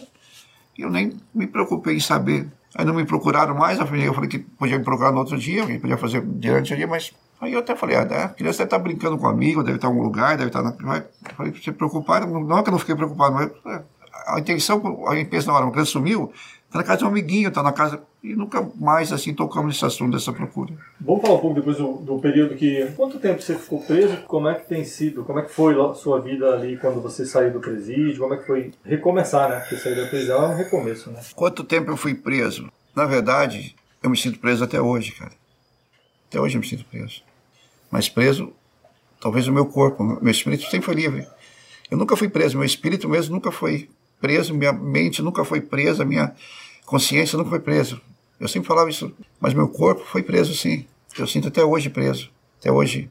Já te falo porque eu sinto até hoje preso. Mas fechado mesmo, eu fiquei um ano e oito meses numa ala de segurança máxima. Aí, 92, fui preso. Sei que me levaram primeiro para uma chácara, onde eu escutei, no meio de umas torturas, sofri torturas horríveis nessas chácaras, sabe? Tive muito afogamento, enfiava a cabeça, eu não, não sei, uma, não sei se era uma tina, parece que um barril, alguma coisa, enfiava a cabeça com a mão gemada para trás. Começava a perguntar, começaram a perguntar as coisas para mim. Quando eu queria falar, eu tinha que bater palma. Aí eles tiravam minha cabeça da água para me falar. Eu segui várias coisas. Eu passei também enfiava uma, tipo um pano, uma toalha com sabão na cara da gente, assim, com uma mangueira. Não sei se era mangueira, que aquela coisa também, nossa, foi, eu sofri muito ali. Eu, até eu não estava sabendo o que estava acontecendo. Ali que eu fiquei sabendo. Ele falou assim, mas você soube a história que morreu uma criança? Eu falei, sim, eu escutei falar. Você que matou, né? Ela que falou, oh, pensa a pessoa falar, você que matou, cara? Eu falei, não, senhor, está doido, sabe? Você, foi você? Não foi, foi, não foi, cara. Eu não sei quanto... Eu não sei quanto momento, quanto tempo eles queriam que eu falasse que eu matei, não foi, cara. Juro que não foi, não foi, não foi. Aí eu não aguentei, cara. Fui covarde, não sei, não sei o que aconteceu. Eu não aguentei, não aguentei. Falei, fui, fui eu que matei. Eu matei, matei a criança, matei, cara. Mas não matei, mentira, cara. Aí eu bati a palma, que foi, não, fui eu, fui eu matei, então tá em conta. Não, senhora, é mentira. Aí voltava de novo. Foi você, se não foi, cara. Foi, oh, foi horrível isso, cara. Não conseguia respirar, não conseguia. Aí deixava eu calmar um pouco, perguntava de novo e, e falava, mas Tá, eu matei, tá? Então falou, mas você matou, então conta que você matou. Eu nem sabia, cara, nem no dia que apareceu, que acharam, eu nem sei como foi morta, eu não sabia detalhes de como foi. Cara, na hora eu pensei, meu Deus, por que eu não fui saber? Porque eu não sabia os detalhes, para contar os detalhes, eu não sabia. Aí o cara, eu falei, tá, senhor, bati a palma, não, matei sim, cara. Eu, eu, eu, eu, lembrei que quando morre uma pessoa mais fácil é estrangular. Eu estrangulei, eu apertei o pescoço, matei. Mas por que se matou? Não sei, deu vontade. Eu não lembro bem o que eu falei, acho que deu vontade. Deu... Eu matei, fui eu, fui eu, sem gritar. Eu, matei sim, matei a criança. Tá, o que você fez? Joguei. A primeira coisa que veio na cabeça, eu, eu escutei falar que tinha achado no mato. Eu joguei no mato. Qual mato? E para mim foi, eu não sabia, cara, eu não sei. Eu não sabia onde foi achado, eu não sabia foi doido. Eu sofri, queria que falasse que mato, que mato. Como você matou, cara? Você está mentindo. Você não estrangulou a criança, não. Foi de outra forma. Foi, foi estrangulado, senhor. Não. Não, senhor, não, eu, quando eu falava não matei, não matei, não conseguia respirar, cara. Era muita água, eu tava. Aí eu pensei, pô, não foi nisso. Então eu enforquei, foi com a corda, peguei uma corda, peguei um, um cardaço, eu não lembro bem o que eu falei, um cardaço, acho que falei cinta, eu não, eu não sei o que eu falei, eu falei que eu enforquei com algum objeto, com alguma coisa essa criança. Não, eu, eu não consigo raciocinar o que, que eu falei na hora. Eu sei que eu falei, enforquei, foi enforquei. E não, não foi enforcado, foi enforcado, foi enforcado, não queria, e aí foi, foi. Não, fui eu sim, eu matei. Quem tava? Não tava ninguém, era eu sozinho, eu não tinha eu não sabia o que falar, cara, eu não sabia. E não foi, não foi, tinha mais gente, tinha mais gente. Nossa, cara, passei tanto mais gente, tanto. E não tinha, não tinha, sabe? Quem que eu ia falar? Eu não fiz, ninguém fez, cara. E foi, cara, foi difícil. Aí me tiravam, e falava para mim, você sabe o que foi, né? Beatriz estava com você, né? Porra. Aí que fala Beatriz, eu falei, puta, coitada da menina, uma menina tão doce, uma menina tão querida, assim, cara. Eu tinha uma paixão com ela, assim, uma amizade tão boa com a menina. Ela falou, ainda, não, Beatriz não, eu falei, não, Beatriz não fez isso, foi a Beatriz, você sabe, cara. Não foi você, foi ela, não. Eu, eu, eu ia falar que foi uma pessoa, sabe, que eu não sei te explicar a sensação do momento que a gente passou, cara. Foi a Beatriz, senhor, não, não foi não foi a Beatriz, senhor, não foi, não sei, não foi, foi, foi, não foi. Aí, primeira vez que eu escutei uma voz, cara, uma vozinha meio, meio fina, parecia uma taquara rachando, assim, aquele barulho estranho. Não, pode assistir eu falar com ele que foi realmente Azabage. Tem que, tem que ser Abaje, ou foi Abaje, não sei como foi bem que essa vozinha falou. Aí eu escutei a pessoa, eu escutei aquela voz falando, eu falei, sabe, então alguma coisa estão sabendo já. E eu falei, então foi a, foi a Beatriz, a Beatriz. Quem é Beatriz? Quem é Beatriz? Eu falei, Beatriz Abage, veio do prefeito. Falei, pronto, falei, agora parou. Não parou nada, cara. Começou de novo. Mas como você, a Beatriz, fez? Eu falei, senhora, não sei, eu, eu puxei a criança, joguei, a Beatriz jogou, eu não, eu não sabia, eu não sei o, o, que, que eu tanto falei naqueles momentos em cima disso, mas foi, foi, não foi. Aí o cara parou. Não, isso aí, ó, vou te contar direito uma história. Fui no carro, né? Vocês pegaram a criança, puseram no carro. Falei, senhor, não, não tinha carro. Que carro a Beatriz tem? Falei, Beatriz tem um carro, acho que era um Escort, um Escort cinza, cor de prata, assim, então é esse carro mesmo. Então não esquece que a Beatriz tem esse carro, que eu vou te perguntar do carro. Você tem que falar o carro, você não me. Por que você está mentindo que tem esse carro, Beatriz? Eles falaram um carro preto, não, eles falaram primeiro que ele falou um carro preto, não sei se tem um carro, não tem se tem um carro preto. Eu nunca tive carro preto, cara, não tive carro nenhum de momento lá. Tinha um carro preto, tinha um carro preto, depois eu falei, não, foi o carro da Beatriz, que vai tinha um carro. Quem pegou a criança? Eu e a Beatriz pegamos. Aí parou de novo, o cara falou, cara, você não quer cooperar, por quê? Você sabe que a mãe dela estava junto. A dela estava junto. Não, a mãe dela não estava.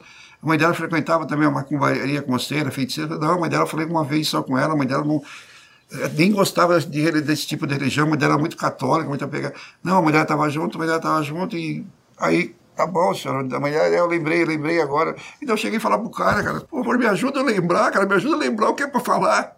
Pô, eu queria que eles me lembrassem, eu queria que eles falassem que era me falar que eu não estava aguentando mais, cara, eu não estava, eu não sei quantas horas já estava ali, cara, eu não sei quantas horas. Eu fiquei sem dormir, cara, quantas horas, porra, e, e molhava, pegava um, um pano, acho que não sei se era uma toalha, que era, dava um soco no meu estômago, cara, mas soco, bancada no meu estômago. Porra, cara, minha roupa me enfiaram no famoso, eu nem sabia o que era, depois dos presos, quando eu expliquei para o preso situações que era um pau de arara, aquele que deixa você amarrado com as mãos, enfia uma vara Aqui você não tinha, você não tinha nem como fazer nada, não podia nem tentar. Eu não sei qual o motivo daquele negócio enfiado, com as suas mãos enfiadas. Você fica numa situação, cara, humilhante, sabe? Uma coisa, nem um animal, você não amarra um animal assim, cara. Aí tá bom, foi. Tá, então tá, então vamos, vamos resumir o caso. Você, a dona Celina te procurou, você fazer um trabalho para ela, né? tá. Falei, não, senhora dona Beatriz não me procurou. Nossa, queria que eu falasse que a dona, a dona Celina tinha fazer um trabalho para o seu Aldabage se eleger na própria, para o seu Aldabage melhorar de vida. Eu falei, tá, assim, então, tá, foi feito um trabalho para o seu Aldabage ganhar a próxima eleição, que ele quer ser candidato, ele vai ser. Eu, eu falei, não, eu soube que o Aldabage vai ser prefeito, ele quer ser prefeito novamente. Eu nem sabia quem queria ser prefeito, eu nem sabia diretamente. Eu sabia que tinha um tal de Ananias, que. Ah, mas nem lembrei, se eu tinha um debate, tinha até falado que, que não era Aldabage, que era Ananias, talvez complicar até outra pessoa inocente. Não, é só Aldabage, porque eles queriam Aldabage, Aldabage. Eu falei, não, é fazer um trabalho. E foi feito aonde? Foi feito no mato, senhor. Não, não foi no mato, não foi, tá, senhor, foi, eu, eu lembro que eu falei, é uma casinha, tinha uma casinha de sapé lá no mato, fizemos na casa, foi uma casa no mato. Aí queriam saber que era, casa, que mato que era. Eu não sabia, cara. Eu não sabia dizer. Até hoje, eu não sei onde foi achado esse corpo, não sei onde foi direcionado. Aí mudaram falar. Eu sei que falaram, falaram. E nisso, entre desmaio e não desmaio, eu acabei escutando uma pessoa gritando. Tinha um homem, tinha mais um homem ali que ele gritava: Não, não, não, não, não fiz, não sei, não consegui identificar a voz, estava em um outro lado. Quando eles fizeram um barulho, tinha, lá eles faziam um barulho, batiam nas paredes, e tinha um homem, não sei quem era o homem, que estava junto também. Aí o homem falou: Não, fiz, fiz também, foi o marceneiro, foi o marceneiro, ele que era o pai de santo, ele falando e conversando e falando, eu fiz, depois o cara que estava que não fez, fez, não fez. E foi horas assim, cara. Foi horas assim, foi horas assim. Aí vieram falar para mim, mas e o Davi? Não, primeiro acho que perguntaram De Paulo para mim, o Davi, não lembro agora. Não, De Paulo mora em Curitiba. O que, que o De Paulo fez? O De Paulo não fez nada, o De Paulo é um cara bom, o De Paulo tem um cara... Ele nunca faria uma coisa. Não, o De Paulo fez sim, o De Paulo que era mão de faca, né? O De Paulo que cortava. Eu não sei onde eles pegaram essas informações que o De Paulo era mão de faca, o De Paulo, de Paulo era orgânico, batia tabaco. Aí você fez isso aí porque você falou que ia ter uma, não sei, uma adivinhação, que ia acontecer uma coisa na cidade. Eu, nenhum momento, eu falei que ia acontecer uma adivinhação na cidade. Eu falei sim. Falei, o que eu falava, eu não queria falar que surpresa, ia ter uma surpresa, uma festa de. Nós ia fazer a imagem de, de Imanjá, iam fazer uma festa, chamar os terreiros, tudo a festa, ia eu falei, ó, vocês vão ter uma surpresa, uma coisa boa, vai acontecer uma coisa aí muito bacana, tal, tal. Mas ainda até o Costa, acho que talvez até falei pro Costa a imagem, o resto eu escondia tudo. Nós que é. Eu fazia um suspense, nós ia construir uma imagem, ia trazer os terreiros, ia ser uma coisa bonita para a cidade. Aí ele falou, não, você fez uma previsão que ia ter uma coisa a acontecer. Eu falei, não, senhor, eu falei sobre. Não, não, você falou que ia acontecer. Eu falei, não, senhor, você fez. Queimaram que eu tinha feito uma previsão. Em primeiro lugar, a gente não faz previsão de, de acontecimento o Bus ele responde sim ou não. Eu, por que eu falei da, da imagem? Porque eu, eu, falei com o presidente, o presidente da federação pode confirmar, a família Baggio, o Aldo hoje infelizmente ele não pode confirmar, talvez o pessoal eu, mas a surpresa que eu falei era isso, que ia ter uma coisa acontecido, mas não. Aí sofri um monte. De repente, eu já falei que o De Paulo tinha feito também, não aguentei, sabe? Foi horrível. Mas só que tinha uma pessoa que cochichava, cara. Eu tenho quase certeza, uma confissão, que era seu Diógenes acho que é Caetano Filho, que ele estava ali junto, cara. Tenho quase certeza que ele, ele tinha muito ódio da gente e tinha coisas que ele falava ali, até de, do, do, do, local do, da onde eu, eu tinha atendimento. Muitas vezes pessoas viram o Jorge passar meio na frente, meio enrustido, meio tipo uma blusa, meio se escondendo, passando, passando de carro, ele passava meio direto, não sei. Isso já, lá do primeiro dia que eu cheguei lá, ele tinha uma bronca muito grande da Baja, eu escutava sempre falar, que ele tinha uma bronca da Baja, não sei. Um dia uma pessoa falou, é, o, o Jorge prometeu que vai acabar com essa família, que eu, tenho, eu não sei o que houve. Ele falava, de, o pessoal falava de uma, da mãe da Beatriz, eu não sei o que é, que a mãe, que ele, ele tinha uma bronca, tinha uma coisa de família, eu, eu não sei o que era. Mas eu até falava, não, isso aí eu acredito que ele não tem. Eu acho que a bronca nossa que ele está aqui com a feirinha, com artesanato, é que um prefeito deu autorização e ele sempre quis ser prefeito. Ele falou que sempre. Todo mundo falava que o, o próximo prefeito que quer ser é o Diógenes. Então, eu acho, eu tenho. Acho não, tenho certeza que o seu Diógenes Caetano estava ali naquela tortura, sabe? Porque ele falava muita coisa. Mandava, tem uma passagem, também uma hora que começaram a perguntar de uma outra criança. Não era essa mesma criança, era uma outra criança, minha cabeça já mandando tudo. Aí eu já não tinha pegado com o carro, eu já tinha pegado essa criança de um show, de um show, que aí mandaram eu falar que o Sérgio estava com a moto, o Sérgio, eu peguei a criança, pus eu na moto. Que, eu lembro que, eu, eu não sei, eu comecei, eu falei, peguei, sei lá que horas, 5 horas, 6 horas da tarde, peguei, o Sérgio pegou, levou na moto. Mas mentira, eu nem sei que criança, começaram a falar de uma outra criança. Aí o cara falou, eu, eu você fez também? Matei, joguei no mato, falei, Aí eu, essa voz falou, não, ele jogou na Bahia de Guaratuba. Aí eu acredito que tinha alguém direcionando ali o... Aí eu falei, tá bom, senhor, eu joguei na Bahia de Guaratuba, foi na Bahia de Guaratuba que eu joguei. Ah, é Leandro, Leandro, Leandro Bossi. Aí é, essa voz falou, é, não acharam o corpo que ele jogou na Bahia. Eu, tudo que falava eu falei, eu joguei, peguei um corpo, enrolei no...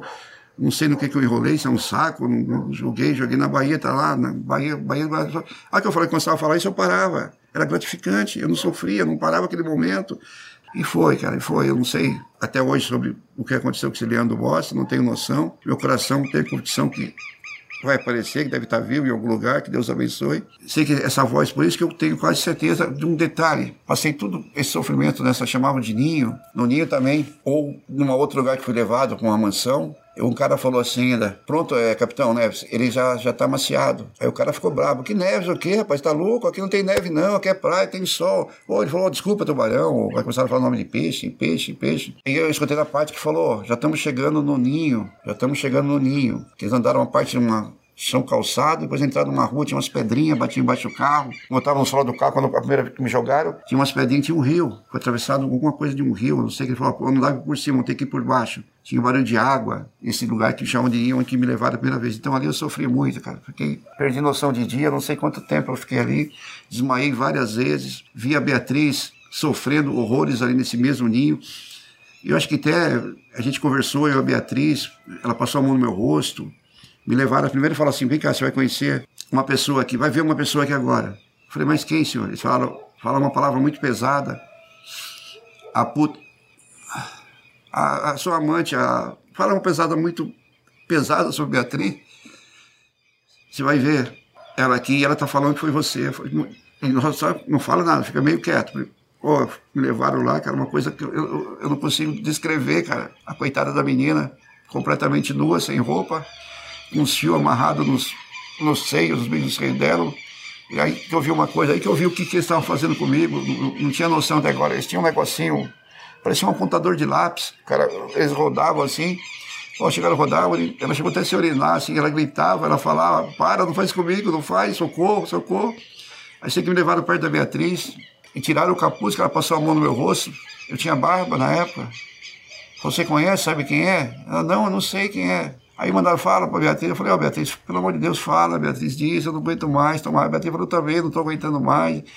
Aí sei que nós começamos a conversar, foi, não, não, não foi, Oswaldo, não foi e tal. De repente, tá bom, foi. Aí nós falamos, tá bom, nós fala, nós fala. Aí nós vamos falar, nós pegamos, eu e a Beatriz matamos. Ela falou, não, foi, possamos falar, eu não lembro bem o que nós falamos diretamente. Eu sei que uma hora eu falava que, que era a Beatriz que tinha cortado, a outra hora era o Depolo, uma hora. Aí cada vez que eu falava errado, eu apanhava. Na hora eu não, eu não conseguia gravar. Eu conseguia falar o que eles queriam, mas não conseguia gravar o detalhe, quem segurou o pé, quem segurou a mão, quem segurou. Eu não conseguia, eu não conseguia, cara. Vamos beber uma água? Oi?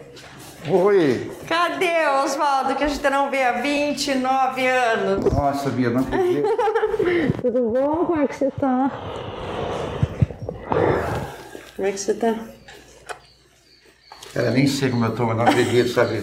Olha, chega até, olha, até arrepiar. Que Trouxe bom. aqui pra você um livro nosso, ó. O Alex. Alex. Trouxe um livro do meu pai já há muito tempo, mas só para você lembrar dele. E a declaração do Conselho Mediúnico do Brasil. Ah, nem sei o que falar, fico sem voz, sabe? Tanto tempo, tanto sofrimento na minha. Tanta... Passou. Agora você tem que lutar. Fico né? agradecido, sabe? Fico. Que bom que você resolveu mostrar agora a cara e falar. Olha, vou dizer para você, viu? Por que mostrar? Por que falar? Eu primeiro quero falar que acredito que você e sua mãe foram duas leoas. A menina que eu conheci, uma coitadinha, desculpa coitadinha, não palavra, Sim. doce, tão inocente, transformou uma menina leoa, uma mulher leoa. E não dizendo que as outras famílias não lutou, todos lutaram, mas a garra que a unha de você, sua mãe, a Sheila, a Sheila é outra, outra gigante nessa história toda. Sim. Puseram a cara, lutaram por nós, bateram. Eu senti um pouco de vergonha, sabe, de não ter mostrado minha cara antes, mas Mano, tem que sentir vergonha. Agora eu vou falar bem sério, tem que sentir vergonha. Por é, quê? Eu senti a vergonha por duas coisas. Uma, que eu não senti mais um. Não sei, não sei explicar. Me sentia um inútil. Um, não vou falar que vou acabar derramando lágrimas, eu não quero participar. Não, não vai chorar, não. E o medo da imprensa, a imprensa marrom, a imprensa que sempre quis condenar nós. Você sabe, você passou por isso. Sim. Nós passamos a imprensa que acabou com a minha vida, acabou com a sua vida, acabou com a vida de todos. Então eu sempre fugi do bicho papão. Mas de repente acabei percebendo, vendo que existe gente boa, existe pessoas que lutam pela verdade. Até o dia que meu filho veio mostrar para mim alguma parte da, da série. Não, eu não assisti, não vi, ainda vou assistir agora com gosto. Quando eu soube, quando você me ligou, peço desculpa, que eu bloqueei você, bloqueei o Davi, bloqueei o mundo. Eu achei que ia ser novamente o bicho papão querendo me pegar, sabe? E hoje eu vi que realmente existem coisas boas, existe gente boa, existe pessoas que têm Deus no coração. E acabei resolvendo sabe, me expor, ia fazer uma. virar o rosto, para todo mundo não querer falar nada com o rosto aparecendo, agora não. Eu acho que todo mundo tem que saber a verdade, nós somos inocentes, Bia. Isso mesmo. E eu trouxe aqui para provar, ó, que um grupo todo se uniu, você já conhece o grupo, uma máscara, Sete Inocentes de Guaratuba. Bacana, legal. Tá? E sim, dá um abraço no pessoal do grupo para mim, fala que eu agradeço aqueles anjos de luz que estão ajudando nós. E é importante ter conseguir ter uma voz, quem quer escutar, que não quiser escutar. Só tive uma pessoa hoje, o doutor Oscar de Oliveira, que eu tenho que, cada vez que eu falar, eu tenho que falar o nome daquela pessoa, que me escutou. Eu não sei para você ver, mas para mim nunca, fora do doutor Oscar de Oliveira, alguém perguntou, alguém relacionado à justiça, relacionado à polícia, se você era inocente. Nunca. E sempre falaram, ah, o Marcinheiro está confessando. Eu nunca confessei. Apenas repeti o que eles ensaiaram e falaram. É o que a gente sempre fala, né? Eles Então, mandavam falar, peço assim, perdão a você, o pessoal, sei que na hora ali... Você não tem que pedir perdão pra ninguém. Eu não lembro, sabe, Isso aí eu de pedir que- perdão não existe, Eu sei que bastante coisa a gente falou, bastante pessoas a gente acabou magoando, e principalmente a minha família, sabe? Então é um prazer muito grande, sabe? Nós lutamos com aquilo que a gente tinha. É a a gente tentou preservar a nossa vida. Sim, mas vocês saíram e continuaram lutando, eu me acovardei. Mas Oswaldo, que nem eu disse, eu tinha emprego, eu não precisava correr atrás de emprego, eu era funcionária pública, eu tinha como. E vocês não tinham como. É, Porque ninguém dá emprego para Mas pode contar comigo, estamos juntos. Vamos levantar a bandeira não só da religião, mas de todos os preconceitos e gritar nunca mais tortura, nunca mais violência, nunca mais nada, nada. Lutar por toda a classe que nós puder, sabe? Lutar por esse pessoal todo que tem defendido. Eu conheci gente boa, sabe? Dentro daquele próprio presídio e vi o sofrimento. Eu quero lutar por isso agora, eu quero gritar por isso agora. Eu quero que minha voz ecoe, aonde puder chegar minha voz, eu quero gritar um brando que nós somos inocentes, passamos por isso, sofremos, para não deixar acontecer com outras pessoas. Isso, é esse Oswaldo que eu conheci. Tá. É esse aqui que está contando, né? e não só sobre isso, sobre as torturas, sabe? Nós temos que lutar contra esse sistema que tem aí. Esse sistema, acho que a ditadura parece que, eu não sei se acabou, se morre, vive até hoje. Vive. Tá, eu acho que esses PMs que fizeram aquilo com a gente, eles devem ter talvez, não sei onde aprenderam aquilo, não sei onde, faculdades que eles tiveram, o que está acontecendo. E nós não podemos ter que lutar contra isso, levantar uma bandeira contra isso, contra todas as pessoas, todo tipo de preconceito, sabe? E também gritar sobre o direito do amor, o direito de poder amar, sabe? A pessoa, amar seu próximo, sobre a classe aí também que é muito machucada, a classe do pessoal que Tolerância religiosa, né? religiosa, intolerância racial, intolerância sexual, ter o direito de amar quem nós quer mesmo. O interesse não importa se o cara é rico, se o cara é pobre. Fala, ah, a família baixa é rica, a família mais dele é pobre. Mas eu lembro, nós ali não tinha esse problema de Robert. Sabe, eu fui lá na sua casa uma vez, tomei café, na mesma chia que vocês tomavam, tomamos do mesmo café. Isso nós temos que lutar por isso, sabe? Tolerância também racial, tem um monte de coisa, sabe? Pode contar comigo na luta. Estou com você. Vamos pra sabe? luta, né? Estou segurando o nó na garganta, a vontade de chorar. Não, mas- quando dá vontade de chorar, tem que chorar e vai depois melhorar, né? Então, pode contar com a gente, sabe? Fico muito orgulhoso, sabe, de ser seu amigo, sabe? Eu também. E não me bloqueei mais. Com certeza que não. E que te falar já que ganhei um presente seu, vou aproveitar e te contar, o que eu não falei ainda. Eu estou escrevendo meu livro. Meu livro vai chamar Tortura e Fé, ou Fé e Tortura. Estou vendo qual lado fica melhor. Que bom. No Fé e Tortura eu quero contar um pouco da fé, a fé que me manteve, a fé que, olha, que me arrepia tudo, o meu corpo pior. Quero manter, contar da fé, o que, que a fé fez, o que, que a intolerância religiosa causou, tudo, e usar eu como um trampolim, usando a religião. Nós sempre fomos discriminados. Você não sabia, mas até o presidente da federação, conversei esse dia com ele, e ele contou que, na época, ele foi amedrontado, o pessoal tentaram, ele foi sair, teve que sair de escolta.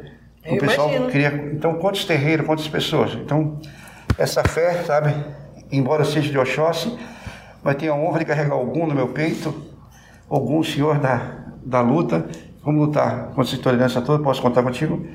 Então, esse livro vai chamar Fé e Tortura. Vamos falar da fé, vamos falar de tudo e contar das torturas.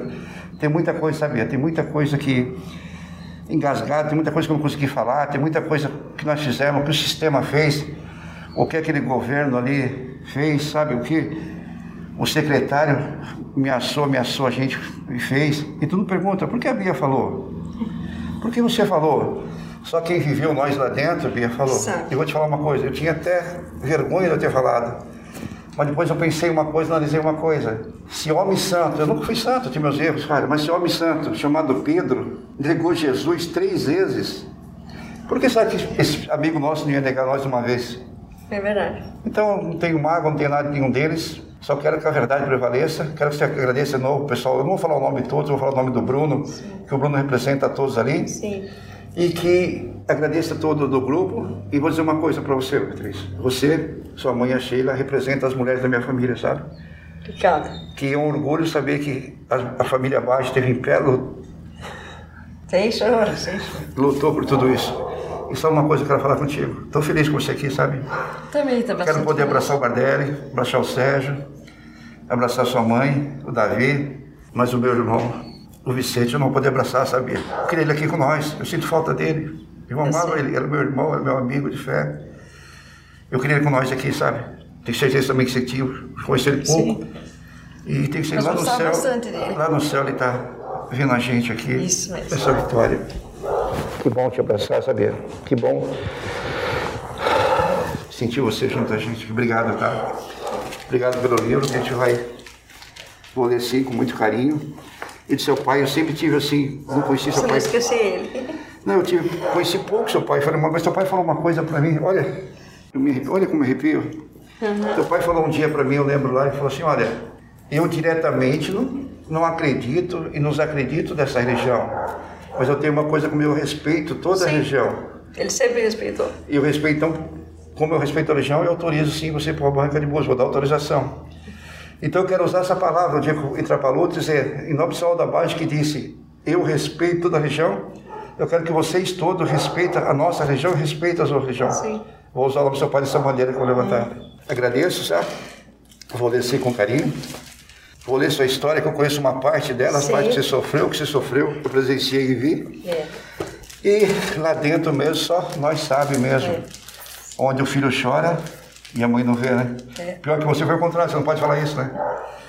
Eu sempre disse, lá, os presos falam, ali é onde o filho chora e a mãe não vê. Você não pode falar isso, que a mãe viu, né? A mãe. Coitada da sua mãe, manda um abraço, um beijo pra ela e pra Sheila, tá bom, querida? Fica com Deus viu? nessa luta. Oswaldo, então conta pra mim como é que tem sido a tua vida, a tua rotina, como que as coisas mudaram nos últimos dias aí pra você e pra sua família. Bem, minha rotina, para mim falar como mudar, eu tenho que contar um pouquinho do que eu passei. A gente acabou saindo na virada de 90, 90 não, 2006 para 2007, final de 2006 para 2007. Acabamos saindo, quer dizer, saindo não, eu saí, os outros já tinham saído tudo antes. Saí ali que eu fiquei até, teve uma, um problema que eu acho importante até eu comentar. Eu acabei assinando uma anu- anualidade, desistir da apelação do meu julgamento. Eu nunca faria isso, mas um advogado falou comigo que seria bom, que eu ia acabar, seria melhor para a gente, seria, não ia ficar mais tempo, teria mais problema, ia ficar. Resumindo, ele chegou para mim e falou: Olha, hoje, a partir de hoje, não vou ser mais seu advogado e tem uma opção para vocês aqui, que se você assinar, já como você passou bastante tempo, já está o tempo, o sexto, não sei, uma coisa assim ele me falou. Se assinando, já provavelmente semana que vem, daqui no máximo 15 dias, você vai embora. Se não, eu não sei o que vai acontecer, que eu não sei mais se advogado, não sei mais quanto tempo você vai poder ficar. Nossa, eu abracei aquelas duas mãos, nem sei o que é, assinei, e era a nulidade do meu, da revisão. Parece que foi pedido revisão e foi. Eu nunca ia aceitar, que eu sempre fui inocente, queria lutar até o fim. Eu queria que tivesse mil julgamentos, mil julgamentos.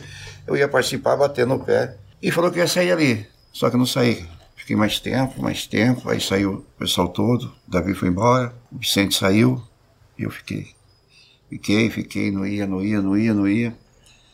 Até que chegou um dia, acabaram me soltando. Na virada de 2006 para 2007, final de ano. Aí acabei vindo para casa de minha, de minha mãe, né? Casa de minha irmã. Mas quando eu saí, eu não sabia nem como que era lá fora, não sabia nem o que fazer, como andar. Estava perdido, perdido no mundo. E era bem virada, é, final de ano, Nata- é, Réveillon, né? Curti um, um Réveillon assim que... Alegria, lógico, da família, abraçado, tudo mostrando aquela alegria. Meu cunhado, minha irmã, tudo abraçando, o pessoal tudo acreditando. A gente sempre acreditou, sabe? Que soube que eles acreditaram na gente, sempre acreditou na, na nossa inocência. Aí eu conheci uma pessoa, naquele dia, que era amigo da família. Ficamos conversando, brincando, conversando ali, pô. Sabe que você não tem muito jeito de brincar, mas até falou, nossa, você parece... Ao mesmo tempo um cara alegre, brincalhão, ao mesmo tempo parece que você se fecha, fica quieto, você não conversa, você... Aí eu fui conversando, sabe? Eu tinha necessidade de falar, falar, eu precisava falar. Falei ela, o negócio é seguinte, aconteceu comigo assim, assim, assim, assim. Fui preso. Ela falou, olha, eu não sei bem, parece que eu lembro alguma coisa de anos atrás, quando eu tinha tantos anos.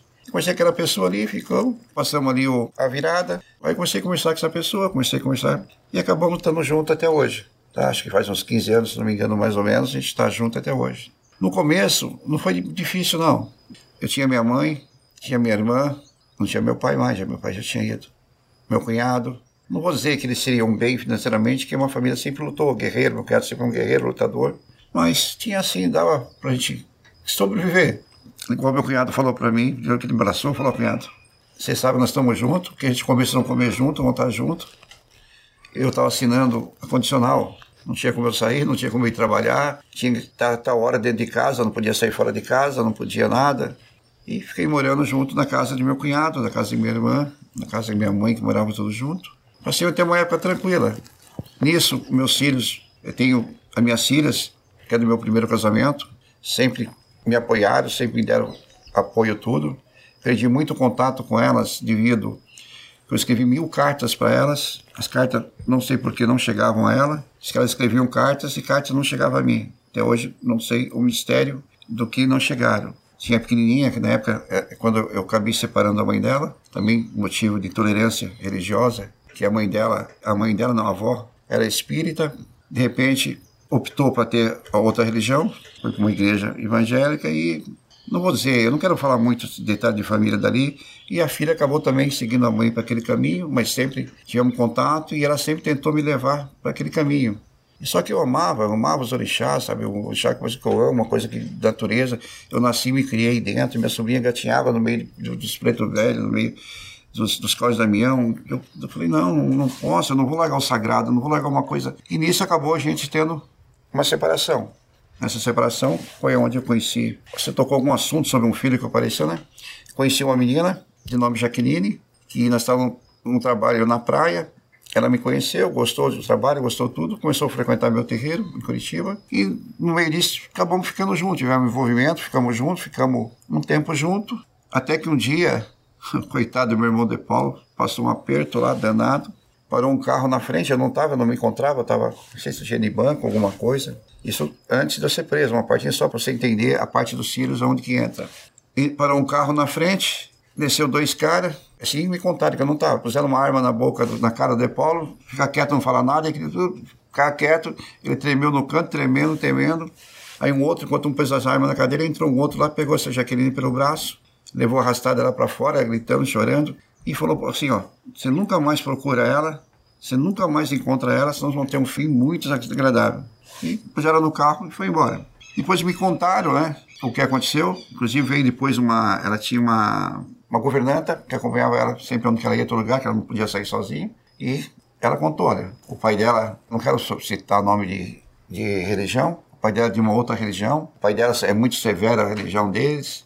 Há tempo ele está sabendo, ela descobriu que ela está vindo no terreiro espírita, que ela está com você direto aí, que ela fica talvez uma semana, fica meses, enfiada com você dentro aí, e o pai dela não quer de jeito nenhum, não quer de jeito nenhum, quero pegar ela, querem mandar ela para o Líbano, vou mandar ela para lá, que não quer aceitar, que diz que é uma religião. Aí já começou outro preconceito que eu já passei ali, passei vários, tem muita coisa, mas ali que não aceitava, que eles, ela falou, não, que eles até, sei que eles tinham a cabeça pro lado do joelho, põe a cabeça lado de Meca, e não, não aceita, não aceita a religião, não aceita, e levou ela embora.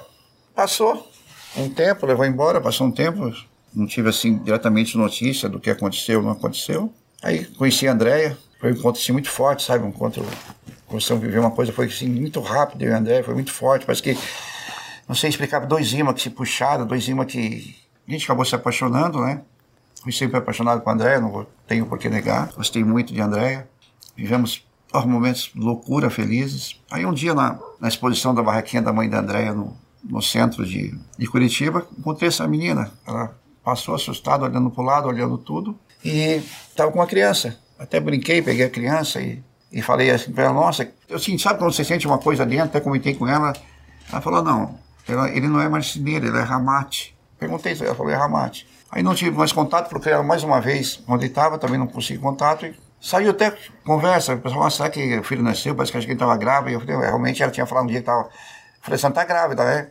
E ficou aquela história que tinha ou não tinha esse filho, podia ter acontecido, perdi o contato. Aí passou um tempo, agora, esses dias agora, saiu a matéria da série que saiu. Esse menino, ele falou que estava vendo a série, estava vendo tudo. Eu não tinha visto, eu não assistia a série, não, tinha, não assistia, não vi o podcast, não, não, não soube direito como foi, o que pareceu ou não. Até hoje não assisti. E já falo também porque eu não assisti, porque eu queria, sabe, eu tinha medo, eu tinha medo da imprensa marrom, eu não achei, não acreditei que esse é um trabalho tão bonito que nem estão falando, um trabalho tão puro que existia realmente pessoas, é, agradeço muito ao Ivan, uma pessoa que, putz, é, é um anjo, outro anjo que apareceu, que fez, que agradeço muito, agradeço muito você, Ali, agradeço a, a Michelle, a equipe todas de vocês aí que pelo menos mostraram que a gente pode acreditar no ser humano ainda.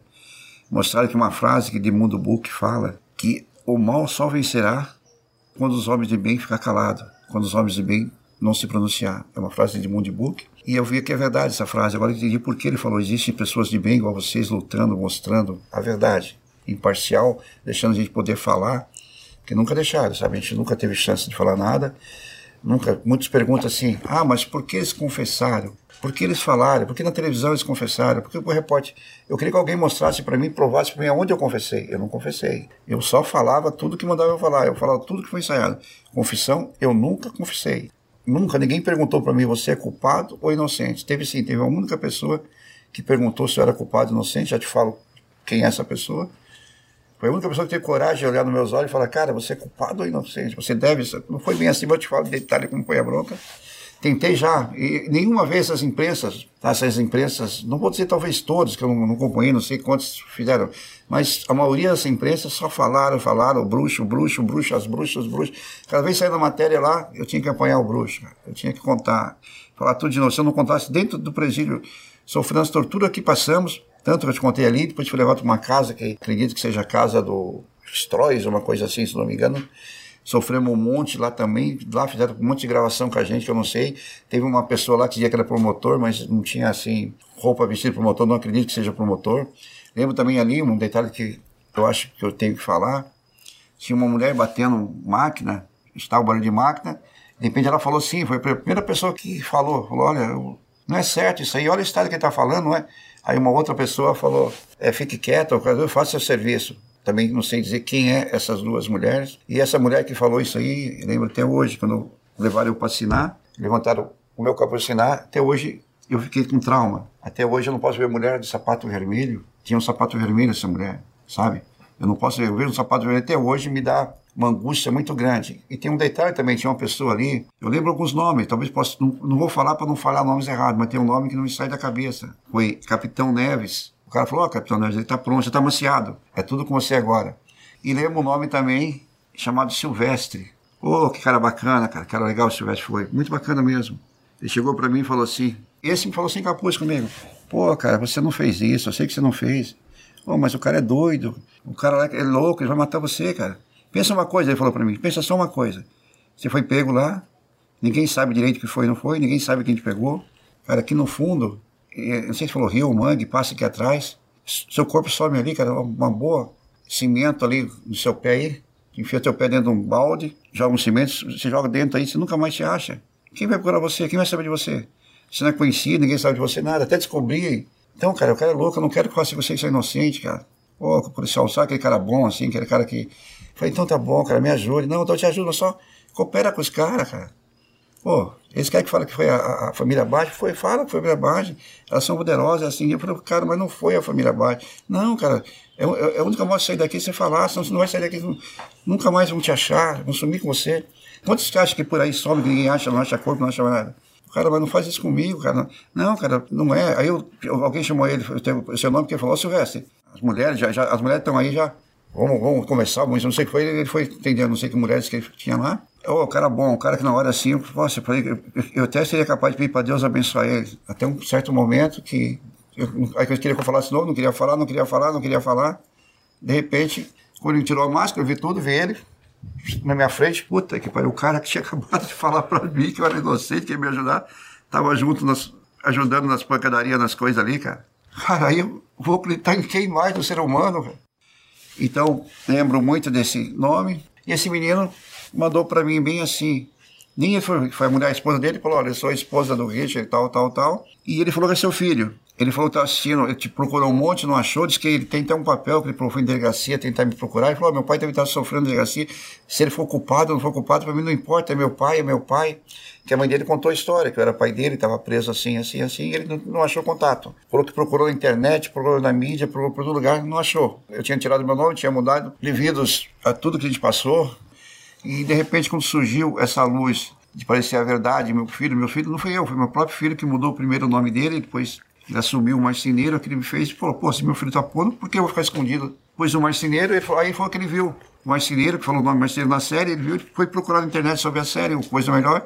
Ele achou que eu tenho uma. Eu tenho na mídia, né, meu nome agora na, na rede social, uma rede, achou a minha rede social, e a mulher dele mandou recado. E conversa vai, conversa vem, realmente apareceu meu filho graças a tudo isso que aconteceu. Foi uma coisa boa que aconteceu na minha vida. Deus acabou chamando minha irmã, o coração dela não aguentou chamou minha mãe também. Aí, de repente, a base da família, a matriarca da família, foi embora. A gente ficou tudo assim, sabe? Sem base, sem alicerce. Aí eu não tinha mais aquele apoio que eu tinha diretamente. Pô, sabe, estar no braço de sua mãe. Eu queria minha mãe hoje comigo, cara. Eu queria deitar no braço dela hoje. Novamente. Eu sei que eu sou grande, não sou mais menino, não sou mais criança, mas eu queria minha mãe comigo, cara. Eu queria que minha mãe não tivesse ido embora sem ver o que ela sofreu tanto, defendendo por todo mundo, de. Meu filho é inocente, ela falava. Ela, nossa, ela, eu queria ela agora falar, mãe, é verdade, seu filho é inocente, seu filho. Eu sei que talvez lá no céu ela, ela esteja vendo isso, sabe? Então, aí eu conversei com a minha esposa Lu, falou, o que vamos fazer? Putz, vamos sem rumo, sem nada, e vamos tentar achar alguma coisa para fazer. Essa minha esposa sempre trabalhou com cozinha, sempre foi cozinheira, professor arrumou um lugar para começar a trabalhar, sobreviver, comecei, eu não podia ir, estava preso ainda, segundo até quando fui preso, estava preso até aquele dia ainda respondendo a condicional, não tive apoio de ninguém, não tive apoio de advogado, de nada. Na realidade, todo lugar que me apresentaram, que eu fui torturado, não tive um advogado, fui para o ML, não tive um advogado, me puseram em frente à imprensa, não tive um advogado, ninguém falou para mim, ó, eu sabia, mas você trabalhou três, cada três dias de trabalho, você ganhou um, ninguém falou fazer uma revisão para você, não tive, não tive apoio. Em parte, talvez não seja nem culpa do pessoal, como eu me isolei, eu me escondi. Talvez podia até ter alguém querendo me ajudar, mas eu acabei com medo da sociedade, me isolei. Cumpri minha pena até o último dia. Como cumpria, tal. Tentei sim, cara. Procurei várias vezes trabalhar alguma coisa, mas a condicional eu tinha que ter um certo horário, de repente, uma, a cidade, que eu estou, uma cidade mais os trabalhos é mais fora de horário, não conseguia, porque eu não podia ficar até depois de tal hora na rua. Consegui uns lugares, levei minha, o currículo, aí tinha um atestado, um antecedente. E aí, um antecedente do quê? Tem aqui, ó, tem o diploma de bruxo, o diploma que a sociedade me deu, que o sistema me deu. Eles não aceitavam esse diploma que me deram. Não conseguia trabalhar, passamos muita necessidade, cara. Ah, passamos necessidade mesmo, muita necessidade. Até que Conseguimos, cara, luta daqui e dali, montei uma auto elétrica. Montei uma auto elétrica. Não conhecia, mas achei um sócio que cara é fera. Montei uma auto elétrica e aos pouquinhos foi, foi indo, foi indo. Eu não entendia de elétrica, mas fiquei na parte administrativa e graças a Deus começou a ir. Meu filho começou a trabalhar comigo. Começou a ir bem, cara. Já sentindo assim melhor, já podia pelo menos dar, tentar dar uma coisinha melhor para eles, para dar um alimento. Pelo menos, sabe que é você acordar de manhã, cara? E seu filho Pai, o pai não comprou pão ainda. Cadê o pão, pai? Você não sabia explicar onde estava o pão, cara? Não, pai, eu não sabia o que falar, cara, não sabia. Pai, não tem carne hoje, pai, só tem arroz e feijão, pai. Cara, eu sei que é humilhante, cara. Eu sei que é humilhante eu falar isso, mas. Eu não sabia o que fazer, cara. Até pensei, cara. Pensei mesmo. Vou pôr uma arma na cintura e vou buscar dignidade da minha família. Mas eu sabia que dentro disso eu ia, eu ia acabar de, pela dignidade que eu lutei tanto, cara. Eu ia jogar fora o nome do meu pai de verdade, que eu nunca joguei, eu sempre coloquei o nome marceneiro. Aí acontecia? Ia no mato catar uma ervacideira, uma hortelã, para dar o café do meu filho, um chá. Foi cruel, cara, foi cruel. Entanto, quando fui preso, nessa saída de prisão do eu tive, conheci uma pessoa maravilhosa também, a mãe dos meninos. Tive dois filhos nesse tempo de, de 96 a 2003. Passaram ouro esses meninos. A mãe dele me conta que passaram, não puderam ir para a escola, tinha que fugir de um lado para outro se esconder. sendo chamado de bruxinhos, ó, os bruxinhos, os bruxos, os bruxos. Eles moravam em Curitiba, no lugar que estourou o negócio. Taxaram de bruxos, os moleques de um lado e outro. Foi aí que acabou acontecendo. Ela passou muita necessidade, ela passou muito sofrimento, sem condição diretamente de dar uma vida boa para as crianças, sempre mudando para um lado para o outro, se escondendo, não se escondendo de ver com ele, mas de, do que estava acontecendo, com medo. Às vezes na casa, entraram na casa lá, levaram tudo, deixou, largou da casa, deixou a casa, sempre sair meio, bichando, falando, levaram todas as coisas, levaram tudo, o, pouco que nós tínhamos lá, levaram móveis, levaram tudo, levaram tudo, tudo, tudo. Até brinquedo das crianças subiu, perderam tudo, saiu com uma mala atrás, com as crianças carregando de um lado e de outro, e ela me conta o que passou, o que passou as crianças, e por que ela se afastou de mim, que ela foi obrigado a se isolar, foi obrigado a se proteger os filhos. Então, talvez nem teria até junto, talvez até hoje, que foi uma pessoa maravilhosa, uma pessoa que sempre acreditou, que lutou. Aí, nesse desencontro, eu fiquei preso mais um tempo, fui, eu fui preso novamente. Fiquei mais um tempo, eu saí, perdi completamente contato, perdi, não, não consegui mais contato com ela, não sabia do meu filho, não sabia nada. Até que um tempo passou e acabei reencontrando. Um sobrinho meu até encontrou meu filho. E daquele diante eles vieram morar comigo. Conheceram a Lu, Puta, Lu, teve duas é mãe, que mãe, mas uma pessoa que acolheu meu filho bem, ajudou, sofreu comigo na caminhada toda.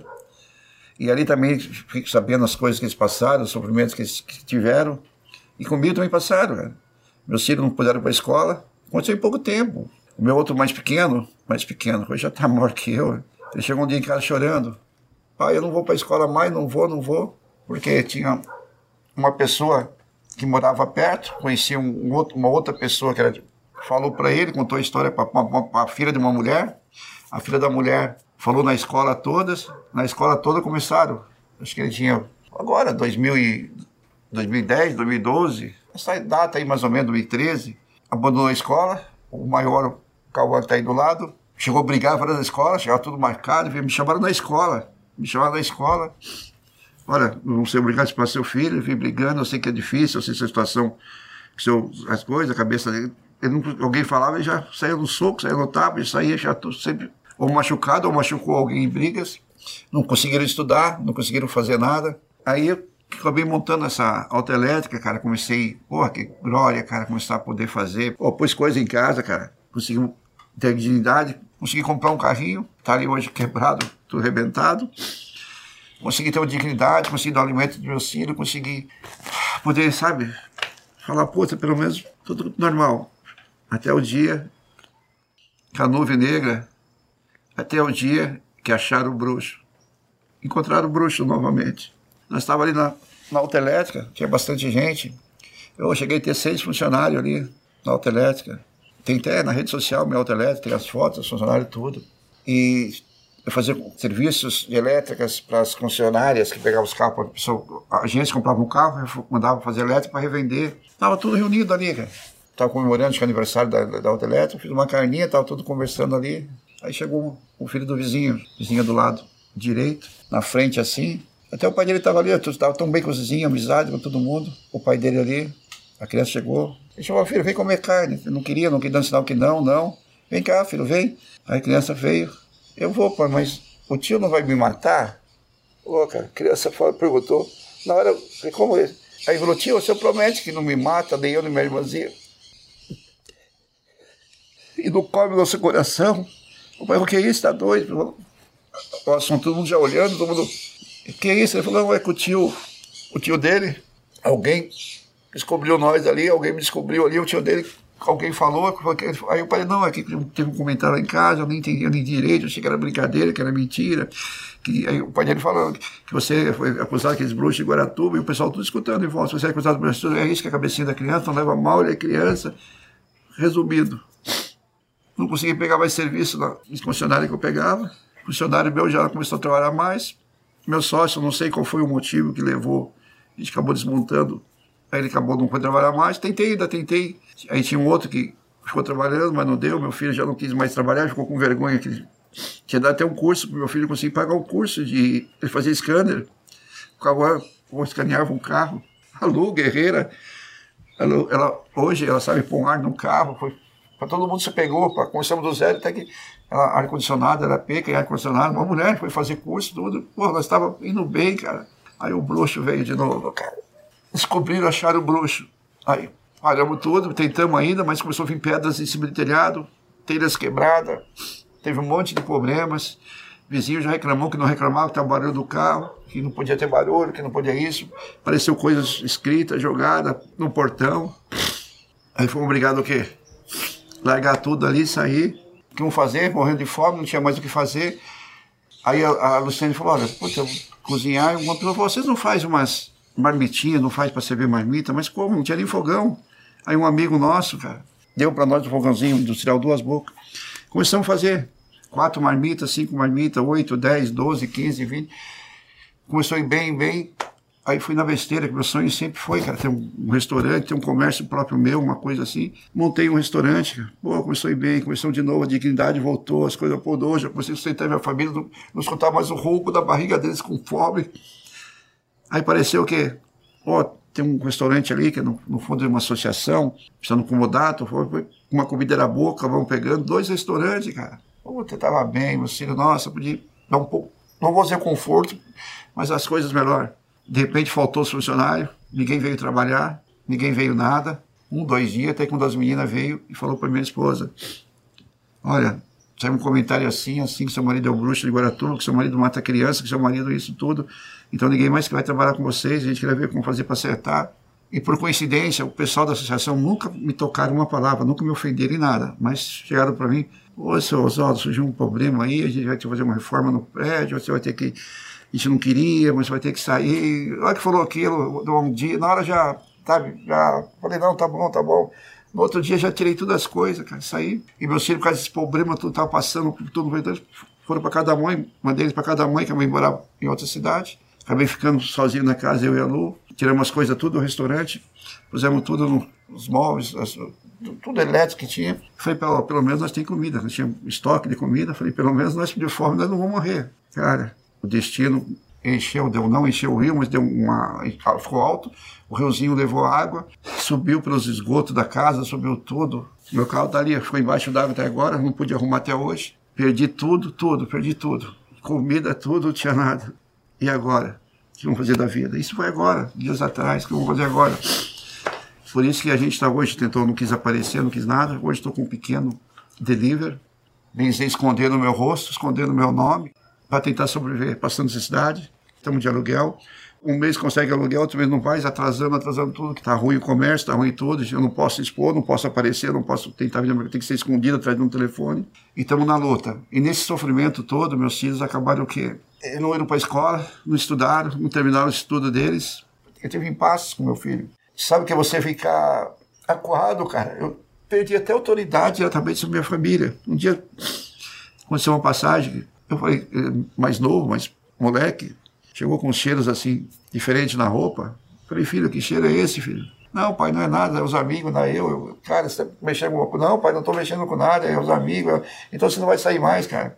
Você não vai sair com esses amigos. Ele olhou para mim e falou, o que, que, é que você está falando? Ele falou, cara, o que você está falando? Eu não vou sair? Quem é você para não estou saindo? Filho, vou acabar preso, eu preso. Eu preso? E você que ficou todo esse tempo preso? Não deu assistência pra gente, não ficou com a gente, ou falou isso pra mim, cara, porra, oh, meu filho falando aquilo pra mim, sabe? Eu entendi, só que hoje eu entendo que ele estava revoltado, isso foi há tempos, ele não sabia direito da história, ele não sabia. Foi o dia que eu sentei com ele e contei, olha, assim, assim, assim aconteceu. Ele sabia que estava preso, sabia que tinha uma acusação, mas não sabia o que tinha acontecido. A mãe dele resguardou ele. Falei, sim, teu pai foi preso, teu pai foi inocente, assim, assim, assim. Aí conversamos bastante, que eu expus para outro pequeno. Porque eu não entendia nada, eu entendia que ele era um bruxo, não sabia porque era pai, por que eu sou um bruxo? Por que me chamam de bruxo? Por que eu sou um bruxo, pai? Falei, ah, alguém viu o filme do Harry Potter lá, tá te achando que tinha aparecido, eu brincava com ele assim ainda. Aí que eu fiquei orgulhoso, graças a essa série, cara, tenho muito a agradecer. E por isso eu acabei hoje, estou aqui, sabe? Me tranquei no começo, não quis falar, tinha medo, achei que era um bicho papão de novo. Acho que era o bicho papão me procurando, querendo me pegar, acabar de comer o restante da, do que tinha de mim. Porque novamente, cara, montei um, centro com a minha irmã, fui trabalhar no centro da minha irmã, 2014, 2015, não sei direito a data. Chegou o oficial de justiça na porta, chamou, bateu, seu Oswaldo Marcelo, seu Oswaldo Marcelo. Se eu tenho uma intimação, preciso aparecer dia tal na delegacia, o que seria? Eu achando que ainda estava condicional, que era um condicional. Falei, pá, vou lá, mas só falei, não, vou sozinho, vou arrumar um advogado, né, cara, vou sozinho. O meu advogado fui, cheguei no dia, tinha várias pessoas que enfrentavam esse terreiro que era, que eu trabalhava junto com a minha irmã. A minha irmã sempre pessoa do bem, cara, caridade, passou por isso novamente. Aí o delegado falou comigo, tome, sol do nome do pai, nome da mãe. Acho que deve ser plástico, não sei se é plástico, fala isso. Aí ele, lembro até hoje que ele fez com a mão assim, ficou assim. Então você é o famoso Oswaldo Marceneiro, né? O bruxo de Guaratuba. Na que ele falou aquilo, eu falei, pô, novamente. Eu falei, não, senhor, eu não sou o bruxo de Guaratuba. Eu contava para ele, não, ele falou, não, não precisa falar nada, que eu não sei se você é inocente, se você é inocente, não vem ao caso. Eu, na minha concepção, acredito que isso não aconteceu. Eu acompanhei, li coisas, mas eu não posso dizer se é ou não é. E sobre isso, eu não tenho nada para falar contigo. Na hora que ele falou aquilo, eu falei, opa, sabe que ele deu aquele alívio, mas eu quero saber contigo, você está num terreiro assim, assim, em tal lugar, assim, assim. Eu falei, sim, senhor, estou com a minha irmã, eu amo a religião, e você está novamente está fazendo sacrifício humano, está novamente fazendo um ritual. E a hora que ele falou, falei, conversa, e seu quintal, no fundo, está cheio de criancinha enterrada. Cara, novamente, meu quintal está cheio de criancinha enterrada, cara. Eu, eu lembro até hoje, doutor eh, Germano, eu carreguei no braço dele e falei, doutor, pelo amor de Deus, não sai daqui, não deixe fazer isso. Não deixa fazer de não deixa fazer isso comigo de novo, doutor. De novo, não, pelo amor de Deus, não, não, doutor. Aí o delegado até, calma, calma. Não. Foi apenas uma denúncia anônima, calma. Nós já estamos investigando há tempo. Cara. Eu falei, não, doutor, de novo, não, pelo amor de Deus, não, sabe? Novamente, a intolerância religiosa. Novamente, o bruxo. Aí falou comigo, conversou, disse que ia ser aberto eu não sei bem a palavra, um inquérito, alguma coisa, que já estava chegando a tempo. Parece que tinha pessoas já infiltradas lá dentro do terreiro que estava acompanhando, que ia tomar passe, benzimento. Ele falou: até agora não tem nada que, que, eu possa te falar, mas a gente é obrigado a fazer. Você permite a gente capucar, fazer buraco, procurar, permite, você pode fazer o que quiser, mas não faz isso comigo, pelo amor de Deus, não faz de novo, não, cara. Só graças a Deus não deu nada, provaram nada, mas destruiu, afastou todo mundo de volta, tinha que fechar de novo. Isso tudo gerou meu filho mais uma vez, passado por tudo isso, mais uma vez sofrendo. Meu filho está aí, o Cauã, ele pode falar para vocês. Inclusive, eles fizeram uma música, tá? Uma música, nossa, eu, pra mim, eu não sei que pai é coruja, né? Que eu achei muito linda a letra do sofrimento que nós passamos lá dentro. Ah, não sei o que você quer falar da música, filho? Quer explicar da música? A gente fez uma homenagem pro meu pai, né? Depois de tudo que ele passou, de tudo que eles passaram, os sete inocentes de Guaratuba. A gente acabou fazendo uma música para eles, contando um pouco da história deles, o que aconteceu, de todo o mal que foi falado, que não é verdade, que só agora vem à tona. Mas ninguém sabe de tudo que eles passaram, do que eles sofreram nesse tempo. Como meu pai mesmo já comentou, a gente sofreu bastante coisas assim na nossa adolescência, na nossa infância. Sofremos bastante discriminação. Como posso dizer, mano? Todo mundo julgava a gente, mano. Porque, querendo ou não, ninguém sabia da história, mas sabia o nome. Que nem ele falou, eu fui um dos primeiros a colocar o nome de volta. Porque eu sempre acreditei nele, querendo ou não. Tive meu, meus erros com ele, falei tanta merda pra ele também, já que eu me arrependo muito. Mas ficou no passado, porque o cara não conhecia diretamente tudo o que eles passaram. Ele não sabia da história. Ele, ele, ele, diretamente nunca comentou com a gente que ele foi torturado, que aconteceu tudo aquilo. A gente ficou sabendo pela mídia. Mas uma coisa a gente lia era mal, outra coisa a gente lia era verdade. A gente não sabia em que acreditar. E onde a gente recorreu foi pra música, na arte, onde não tem discriminação, onde não tem racismo, onde não tem preconceito. E foi ali que a gente conseguiu um pouco tipo, de liberdade de se expressar, poder contar um pouco da nossa história, um pouco da história dele. E aí, meu irmão, acabamos fazendo um som.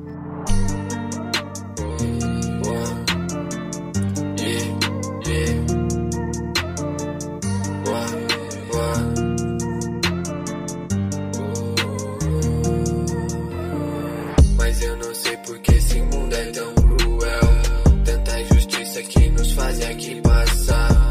Eu sei que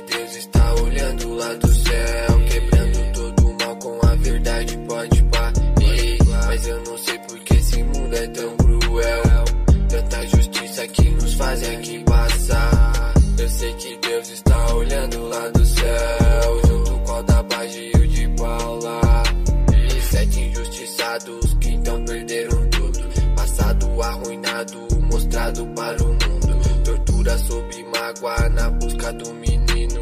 Ano de 92, muita tristeza que foi vindo. As bruxas de Guaratuba são justiçadas.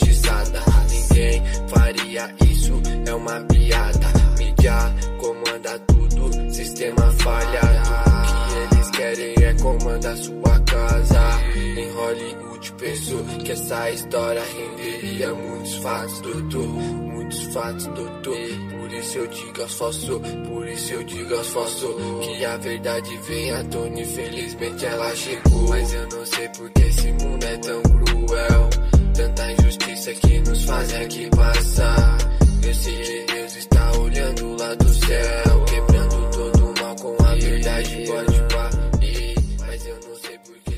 Não ficou ainda como a gente queria, mas só para dar início ao projeto, tudo, mostrar um pouco da, da história deles, da nossa também, e assim a gente fazendo. E agora a gente tá escrevendo mais uma para ele, pedindo desculpa por tudo que a gente fez, fez ele passar, de tudo. É tipo assim, ó. Desculpa, pai, por ter me tornado um cara frio. Desculpa, pai, por ter te acusado e falado tudo que você não fez. Desculpa, pai, por ter me tornado um cara frio. Desculpa, pai, por ter te acusado tudo que você não fez. Eu peço perdão por todas as lágrimas corridas no rosto. Eu peço perdão por ter te julgado ter te acusado de tudo que não. Pô, nem consigo cantar lá. Essa aí eles não acabaram ainda, que tá, em- projeto. Mas fizeram uma outra aí que até lançaram, sabe, muito bacana, que fala de todo mundo, fala da dor, do sofrimento, parece que caiu como luva em cima disso. Eu sei, sabe, o que ele passou. Hoje eu entendo, a gente sentou depois de- daquele dia, eu expliquei ao filho, aconteceu assim, assim, assim, assim. Tirou a, a mágoa que ele tinha dentro do pai, mas acabou virando uma mágoa contra a sociedade, contra a justiça, contra o sistema. Então, aí aprofundaram mais ainda o rap, um grito contra o sistema, que o rap mesmo não é, dizer, uma música, é tipo uma, Melodia. uma, uma melodia falando das injustiças, falando, debatendo contra as maldades do sistema. Então, eles se dedicaram a isso aí, começou. Eles têm várias musiquinhas, tem várias coisas. É, desde Gravaram. 2014 a gente já começou a, a- com a música, desde quando eu saí da escola, primeira vez, eu parei no segundo ano da escola. Já parei de estudar por causa de justiça, os outros xingando a gente de bruxo e tudo.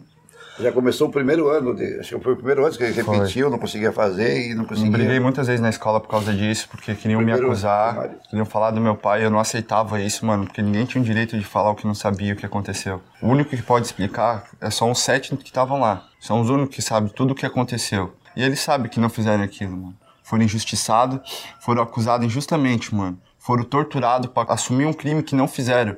Hoje, até hoje em dia, mano, não só na época deles, mas hoje no rap, Hoje em dia a gente é muito discriminado ainda, porque faz- tenho uma tatuagem, porque alguns fumam breu algumas vezes, mas olha quanta coisa ruim tem nesse mundo. Imagina, sete pessoas foram torturadas acusadas de matar uma criança. Da onde já se viu que uma pessoa ia fazer isso, mano? Quem ia- seria um monstro de fazer isso? E aonde a gente recorreu foi pra música, pra tentar se expressar, tentar um pouco de liberdade. E ali é onde a gente se encontrou. Conta como foi uh, o momento da tua decisão ali. Por que você tomou a decisão de, de retomar o Marceneiro no nome? Foi no começo da série. Minha mina tava mexendo no celular e ela viu o nome do meu pai. E veio me perguntar. Nesse momento, eu nunca tinha comentado nada com ela sobre a nossa história, sobre o que meu pai já tinha passado. E ali eu tive que abrir tudo o jogo. Tive que contar tudo, fiz tudo, contei tudo pra ela, mostrei. Daí ela foi pesquisar, foi ver o que aconteceu. Daí logo saiu a série. A gente foi assistir a série pra ver. E ali eu entrei no grupo daí que tava no Facebook. Um monte de gente agradecendo, perguntando sobre o meu pai. Daí eu falei, pai, eu acho que é o momento de o senhor falar. Dele, não, eu não quero, eu não vou, eu não vou, eu não vou, eu não vou. Daí eu peguei e troquei meu nome, pra saber quem é que eu tava ali, que os marceneiros estavam no grupo. Logo em seguida, minha madrinha, que é a sobrinha do meu pai também, já deu o depoimento dela. Logo em seguida, eu já falei também, ele já falou. Daí A sua irmã. minha irmã, também de São Paulo, que a gente não tem muito contato ultimamente. Daí todo mundo começou a falar. Daí eu fui o primeiro a colocar o nome. De repente meu outro irmão já colocou. Daí meu pai já se sentiu à vontade, se sentiu confiante de volta de usar o sobrenome. E começou a usar novamente. Aí ele começou a se plantificar de volta no grupo, agradecer todo mundo, a vocês também, tudo. Foi assim que começou. A gente se sentiu pronto, achou que era hora de voltar a usar o nome e sobrenome. Ter orgulho do nome. nome Depois sabe? de tanto calúnia, tanta difamação sobre o nosso nome, mano, eu acho que achamos que era o momento certo, que agora a verdade vem à tona, todo mundo sabe. Agora os- o karma saiu do sobrenome, do ombro que a gente carregava. Foi um pouco disso. É triste, sabe, cara? Foi uma coisa que, sabe, se você perder. Primeiro, perder a sua liberdade. Primeiro, perder a minha liberdade. Segundo, perder a sua honradez. Terceiro, perder tudo que você tinha. Mas tem uma coisa que não arrancaram de mim, não, cara. Não me arrancaram, não, cara. Não conseguiram me arrancar, cara. A minha dignidade, sabe? E a minha fé. Tenho vergonha, não, cara. Tudo que eu passei. Arrancaram tudo, cara. Me arrebentaram, me destruíram. Perdi tudo. Estamos hoje passando um aperto tão grande. Meus filhos estão trabalhando comigo, mas todo mundo um aperto danado. Não podemos expor, não podemos fazer nada. O sonho. Eu tive sempre ter um comércio, ter um restaurante, tudo destruído. O sonho do meu terreiro, meu abaçar, foi obrigado a fechar, porque vinha sempre essa imagem, essa coisa de novo. Meus filhos aí, ó, tudo fodido. Tem que pegar uma moto emprestada, alugada, para poder trabalhar, que as motinhas tá tudo jogada, quebrou, não tive dinheiro para mudar arrumar uma moto, mudar fazer nada. Graças a Deus, Deus foi mesmo, mandou o filhinho dele, né? Até queria que ele tivesse aí para vocês conhecerem. É a paixão da minha vida, o Nenezinho, ficava tão nervoso.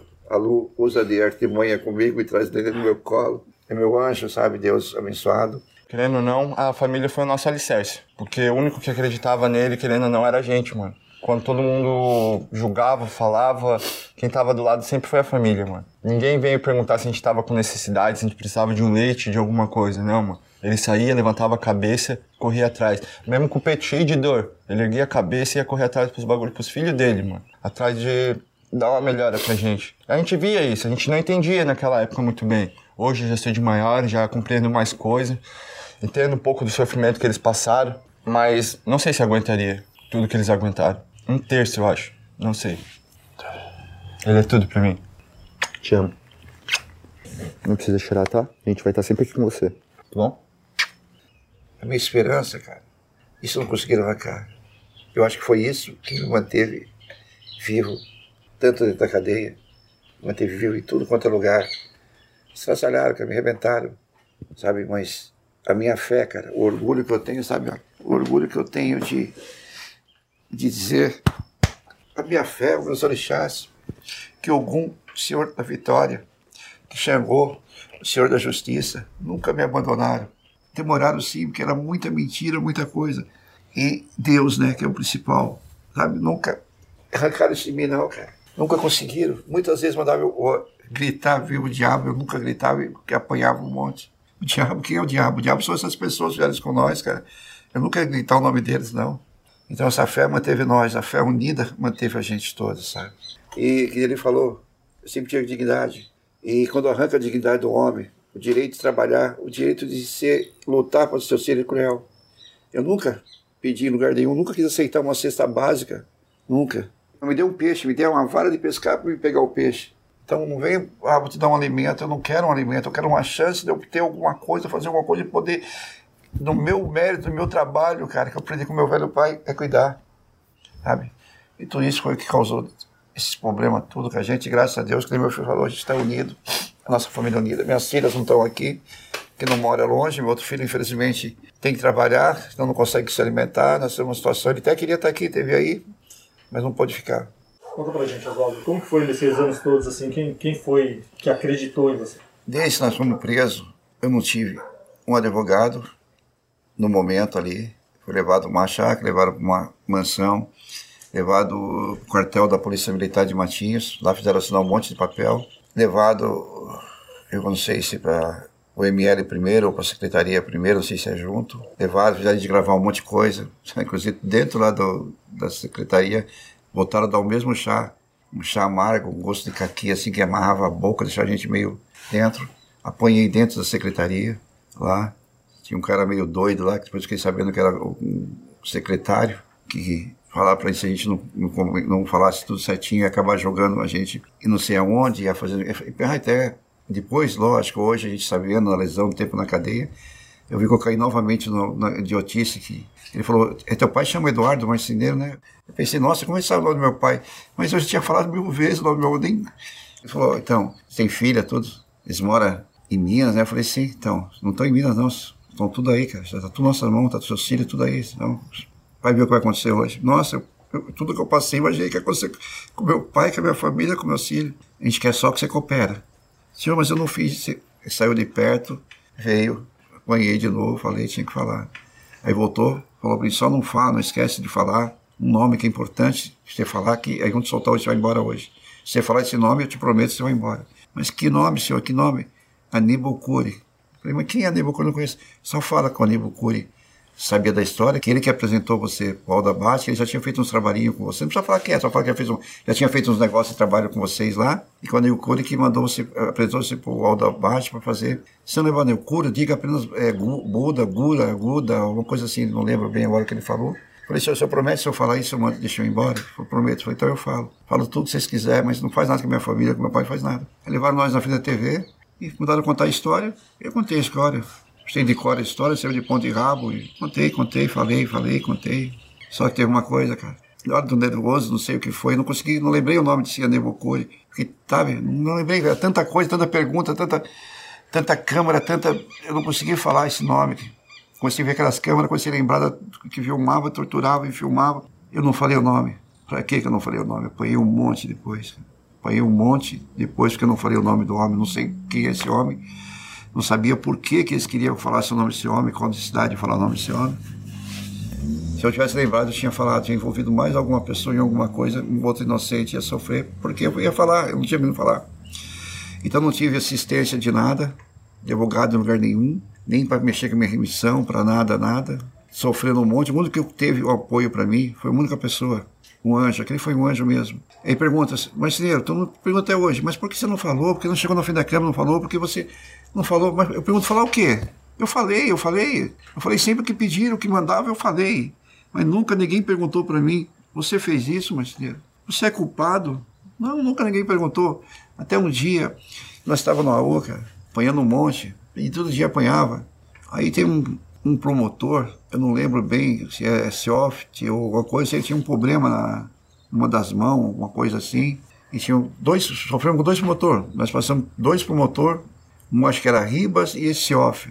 Foi dois caras que eu não sei por que fizeram isso com a gente. Aí chamaram nós, olha, hoje tem uma a cariação, eu nem sabia a cariação, nunca fui preso, nem sabia o que era a cariação. Com a Celina e com a Beatriz. falei, nossa, elas vão falar. Eu achei na minha cabeça, vão falar que a gente. Eu falei, que legal isso. Então vai ser falado que nós somos inocentes, vai ser provado, né? E deu risada. Provado o quê? Você vai contar a história certinho lá. Senhor, mas não é mentira. Mentira. Aquela mania, vou tomar um cafezinho, tomo, saí de perto, os guardas.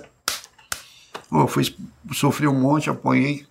E nisso de apanhar, acabou sangrando. Minha blusa sangrou, minhas costas então encheram. Tinha... Ele falou, ó, oh, vai lá então. Não, eu falo, senhor, quer falar o quê? Me fala, me explica, me fala, me ajuda. Não vai falar assim, assim, aquela. Ah, então tá bom, eu falo. Você promete que você fala na casa da dona Celina? Não, dou minha palavra, não me bate mais, não aguento mais, por favor. Aí foi. Aí entrei pra cela, mandaram se trocar, tira essa camisa, joga essa camisa de sangue fora e tal. E entrei na cela. Fui me trocar. Aí nisso um preso falou, nossa, olha suas costas cheias de roxo, hematoma, o que estão fazendo com você, cara? E os presos lá batiam a porta, faziam escândalo, tentaram fazer uma, uma virada de cadeia, rebelião, para eles pararem de bater na gente.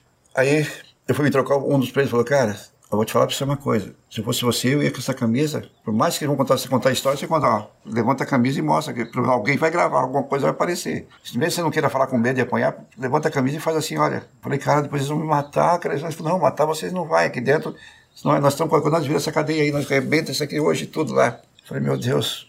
Deixei a camisa por baixo, mas não ia falar nada, não ia, não ia. Eu sei que eu não ia, eu estava covarde, eu estava entregue, eu estava, não sei, eu estava dominado ali, eu não, não sei explicar o, o que seria. Tá bom, fui lá, me levaram, Aí sei que o cara, ó, o Vicente está lá, voltou, o Davi voltou, foi, foi o último.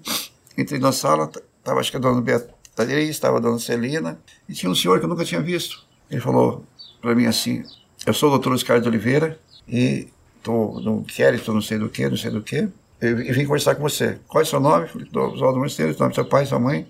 Então ele falou: Olha aqui para mim e me responde uma coisa. Ele falou: O Vicente de Paula confirmou essa história, que fez o Davi a mesma coisa. Eu preciso ouvir de você agora. Falou, Marcelo, olha aqui para mim, nos meus olhos. Você matou essa criança? Você é culpado disso? Doutor Luiz Carlos, Deus.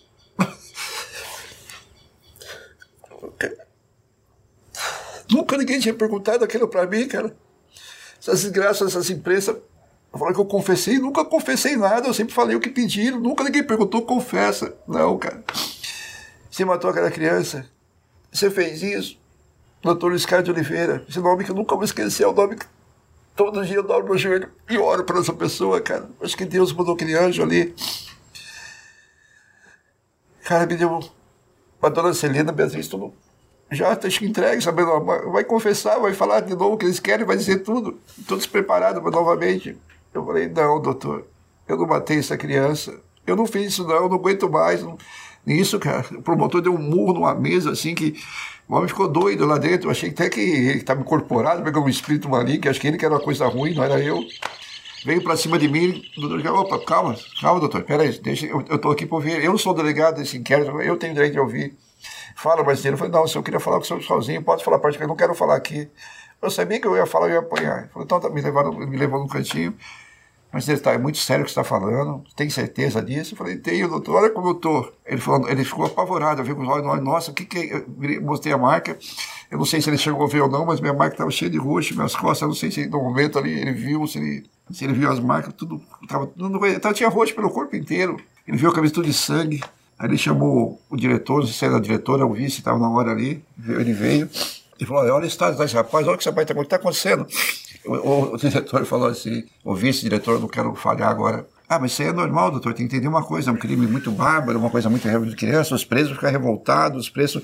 Eu falei, não, senhor, não, não, não foi preso, não. Pelo contrário, os presos estão defendendo nós, os presos não querem, não sabem que estão inocentes, foi vocês, cara, vocês que eram comigo aí. aí tinha um, eu falei, esse cara foi isso aí.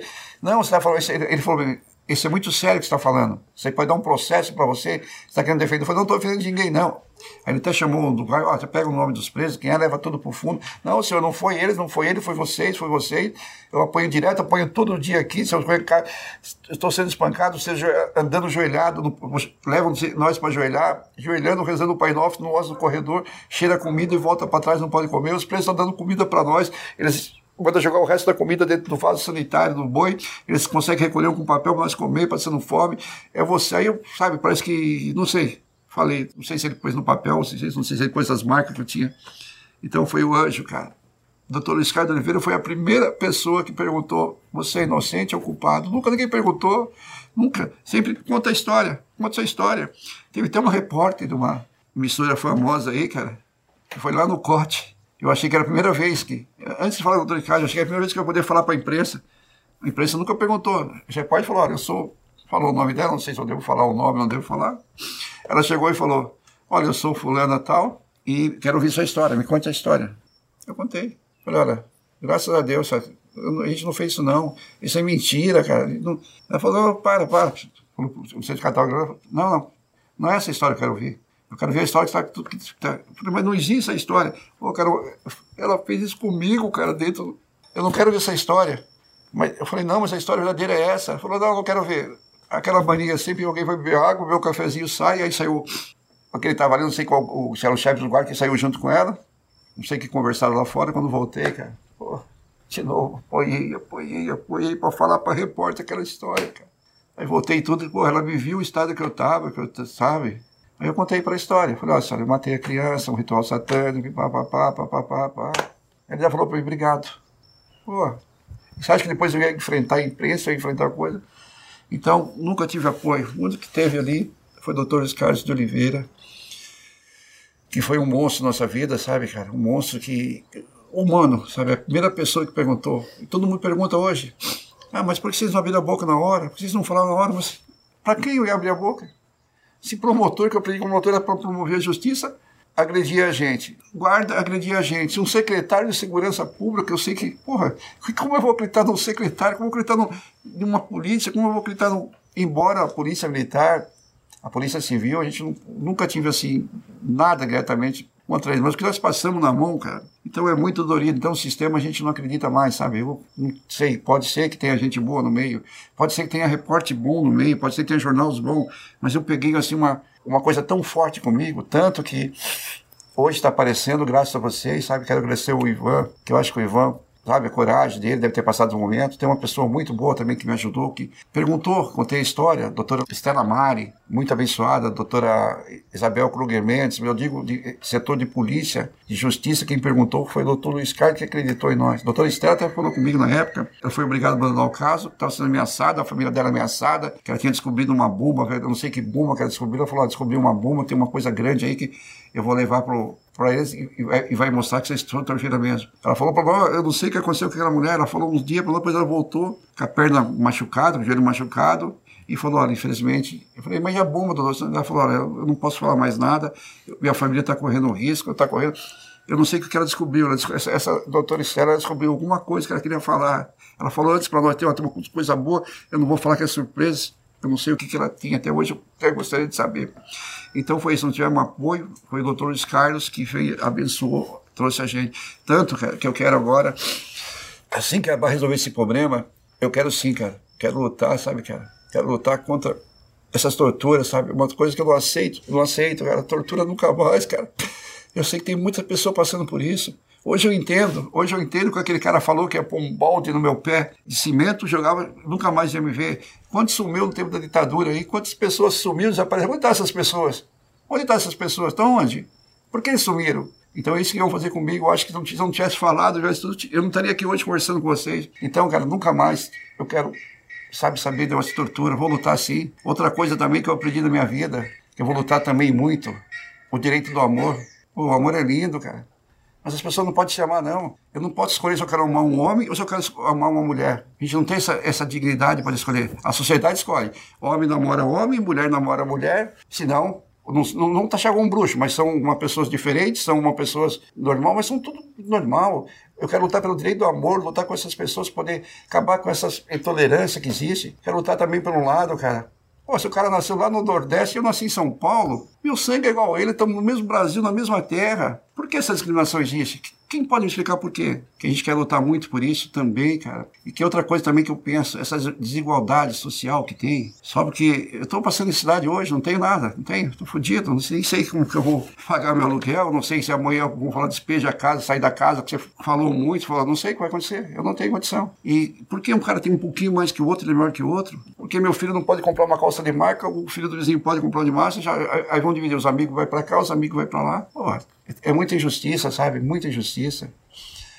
O racismo. Putz, será que o sangue é diferente? Qual, que cor é o sangue nosso? E, principalmente, cara, intolerância religiosa. Oh, religião tão linda. Paz, amor, caridade.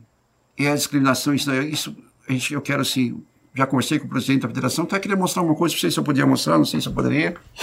Isso aqui eu quero mostrar, cara. Até gostaria que chegasse na mão de um jornal. Tem um jornal na época, não sei dizer quem, tem, tem a matéria, podem procurar.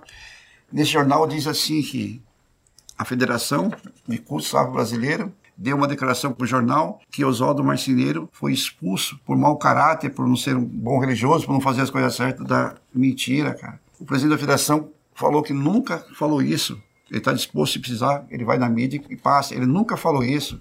Pelo contrário, eu sou uma pessoa bem vista na religião, eu fui bem vista, tanto que ele me mandou aqui agora, vou passar para vocês, olha, que diz assim, olha, Sebras, Conselho Mediúnico do Brasil, declaração a quem interessar possa. Através da presente na qualidade de presidente do Conselho Mediúnico do Brasil, declaro a quem possa interessar e para os fins de direito que Oswaldo Marceneiro é eu, cara, Marceneiro é eu, eu, eu sou Oswaldo Marceneiro, cara.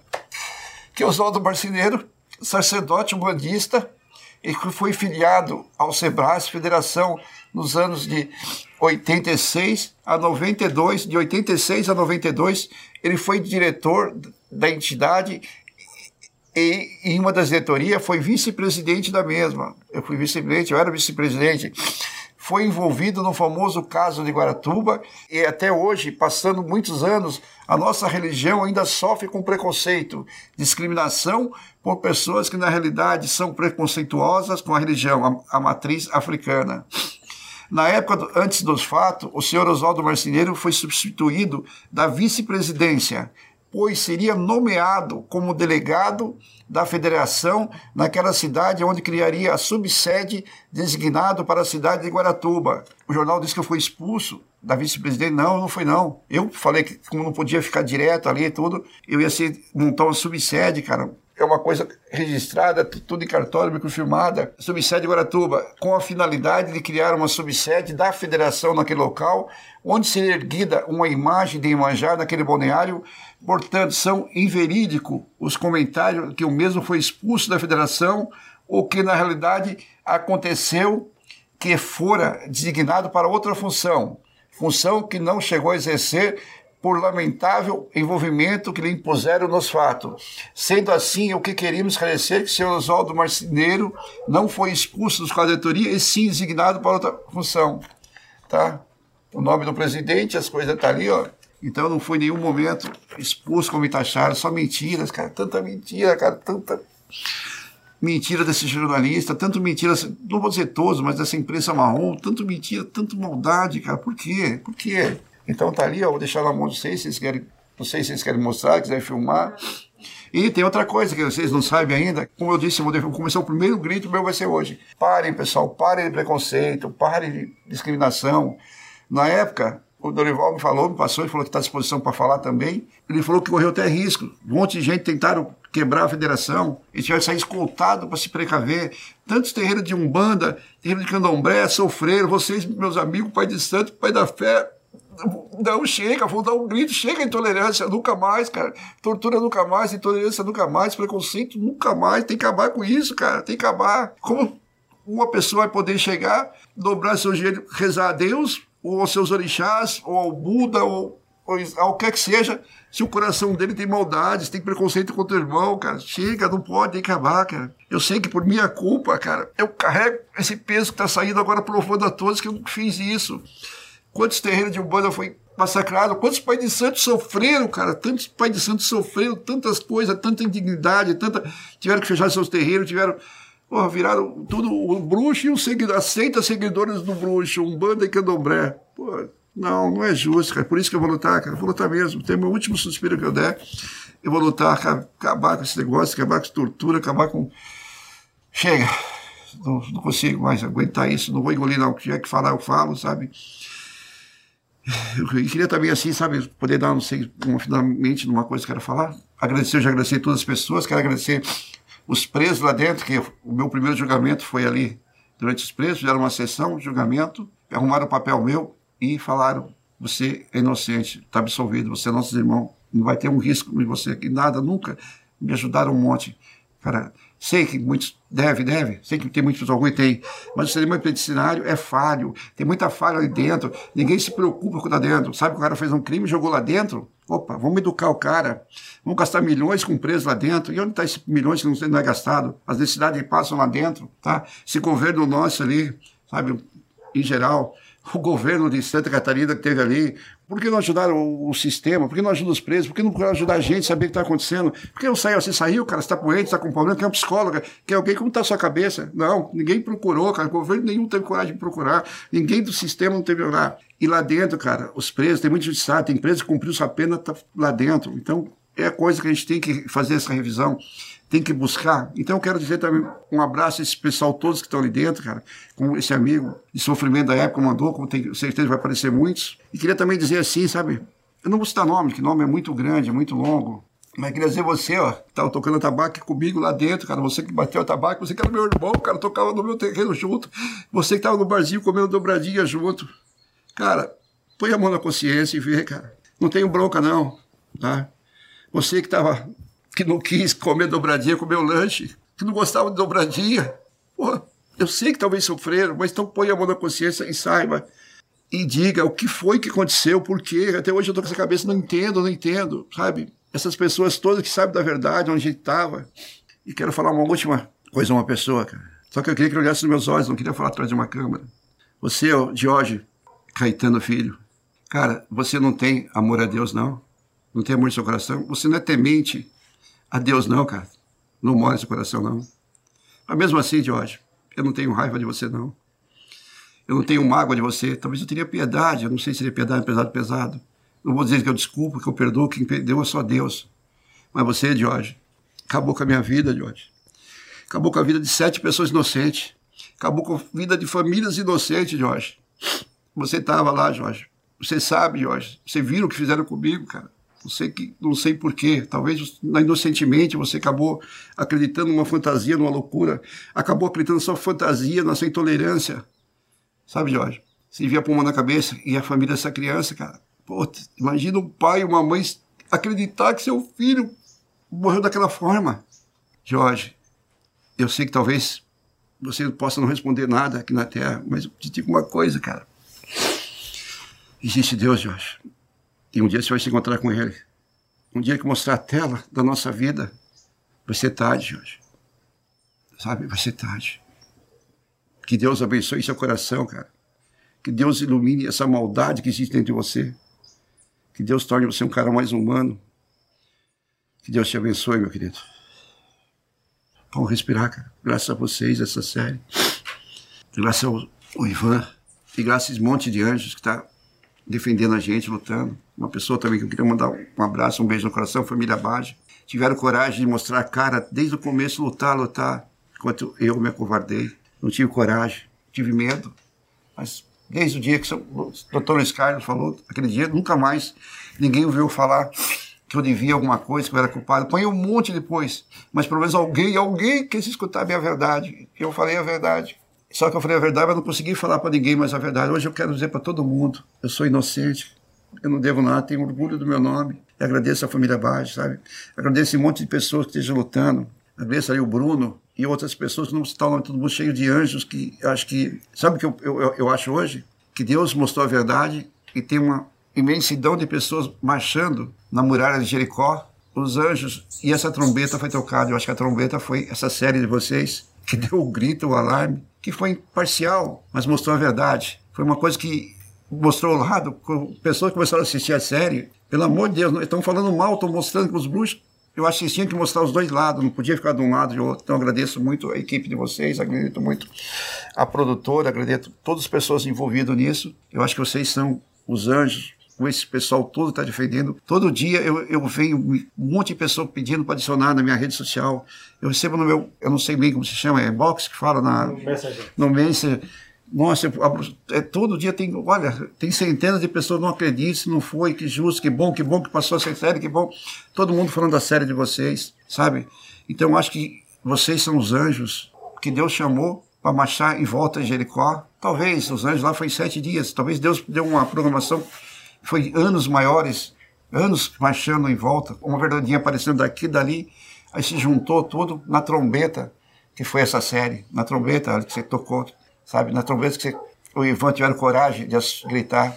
E esses anjos ali, todos juntos ali, o Bruno e a equipe todas do, do, de um grupo que eu não, não sei se quero citar o nome de todo mundo, vai ser muita gente, que você talvez não vou poder agradecer todo mundo. Se eu começar a agradecer todo mundo, então um abraço para minha família, nós vamos ficar meses aqui falando. É gostoso, cara. Hoje eu posso puxar o ar e não sentir o ar com gosto de enxofre que fazia eu sentir, mas um ar puro, cara. Hoje eu posso ter dignidade, sabe, de, de de poder respirar, daquele que nem meu filho falou, sair daquele peso do ombro. Eu, eu, eu, ia fazer hoje de costa, mas não, eu achei que o pessoal tinha que ver, eu tinha que falar, eu tinha que ver meu rosto. E tem outra coisa que eu nunca seria capaz de fazer, mas eu queria se desse só mostrar uma coisa, não sei o estado que eu estou hoje, que me deixaram, e tanta pancada, não sei se eu poderia ou não. Pode.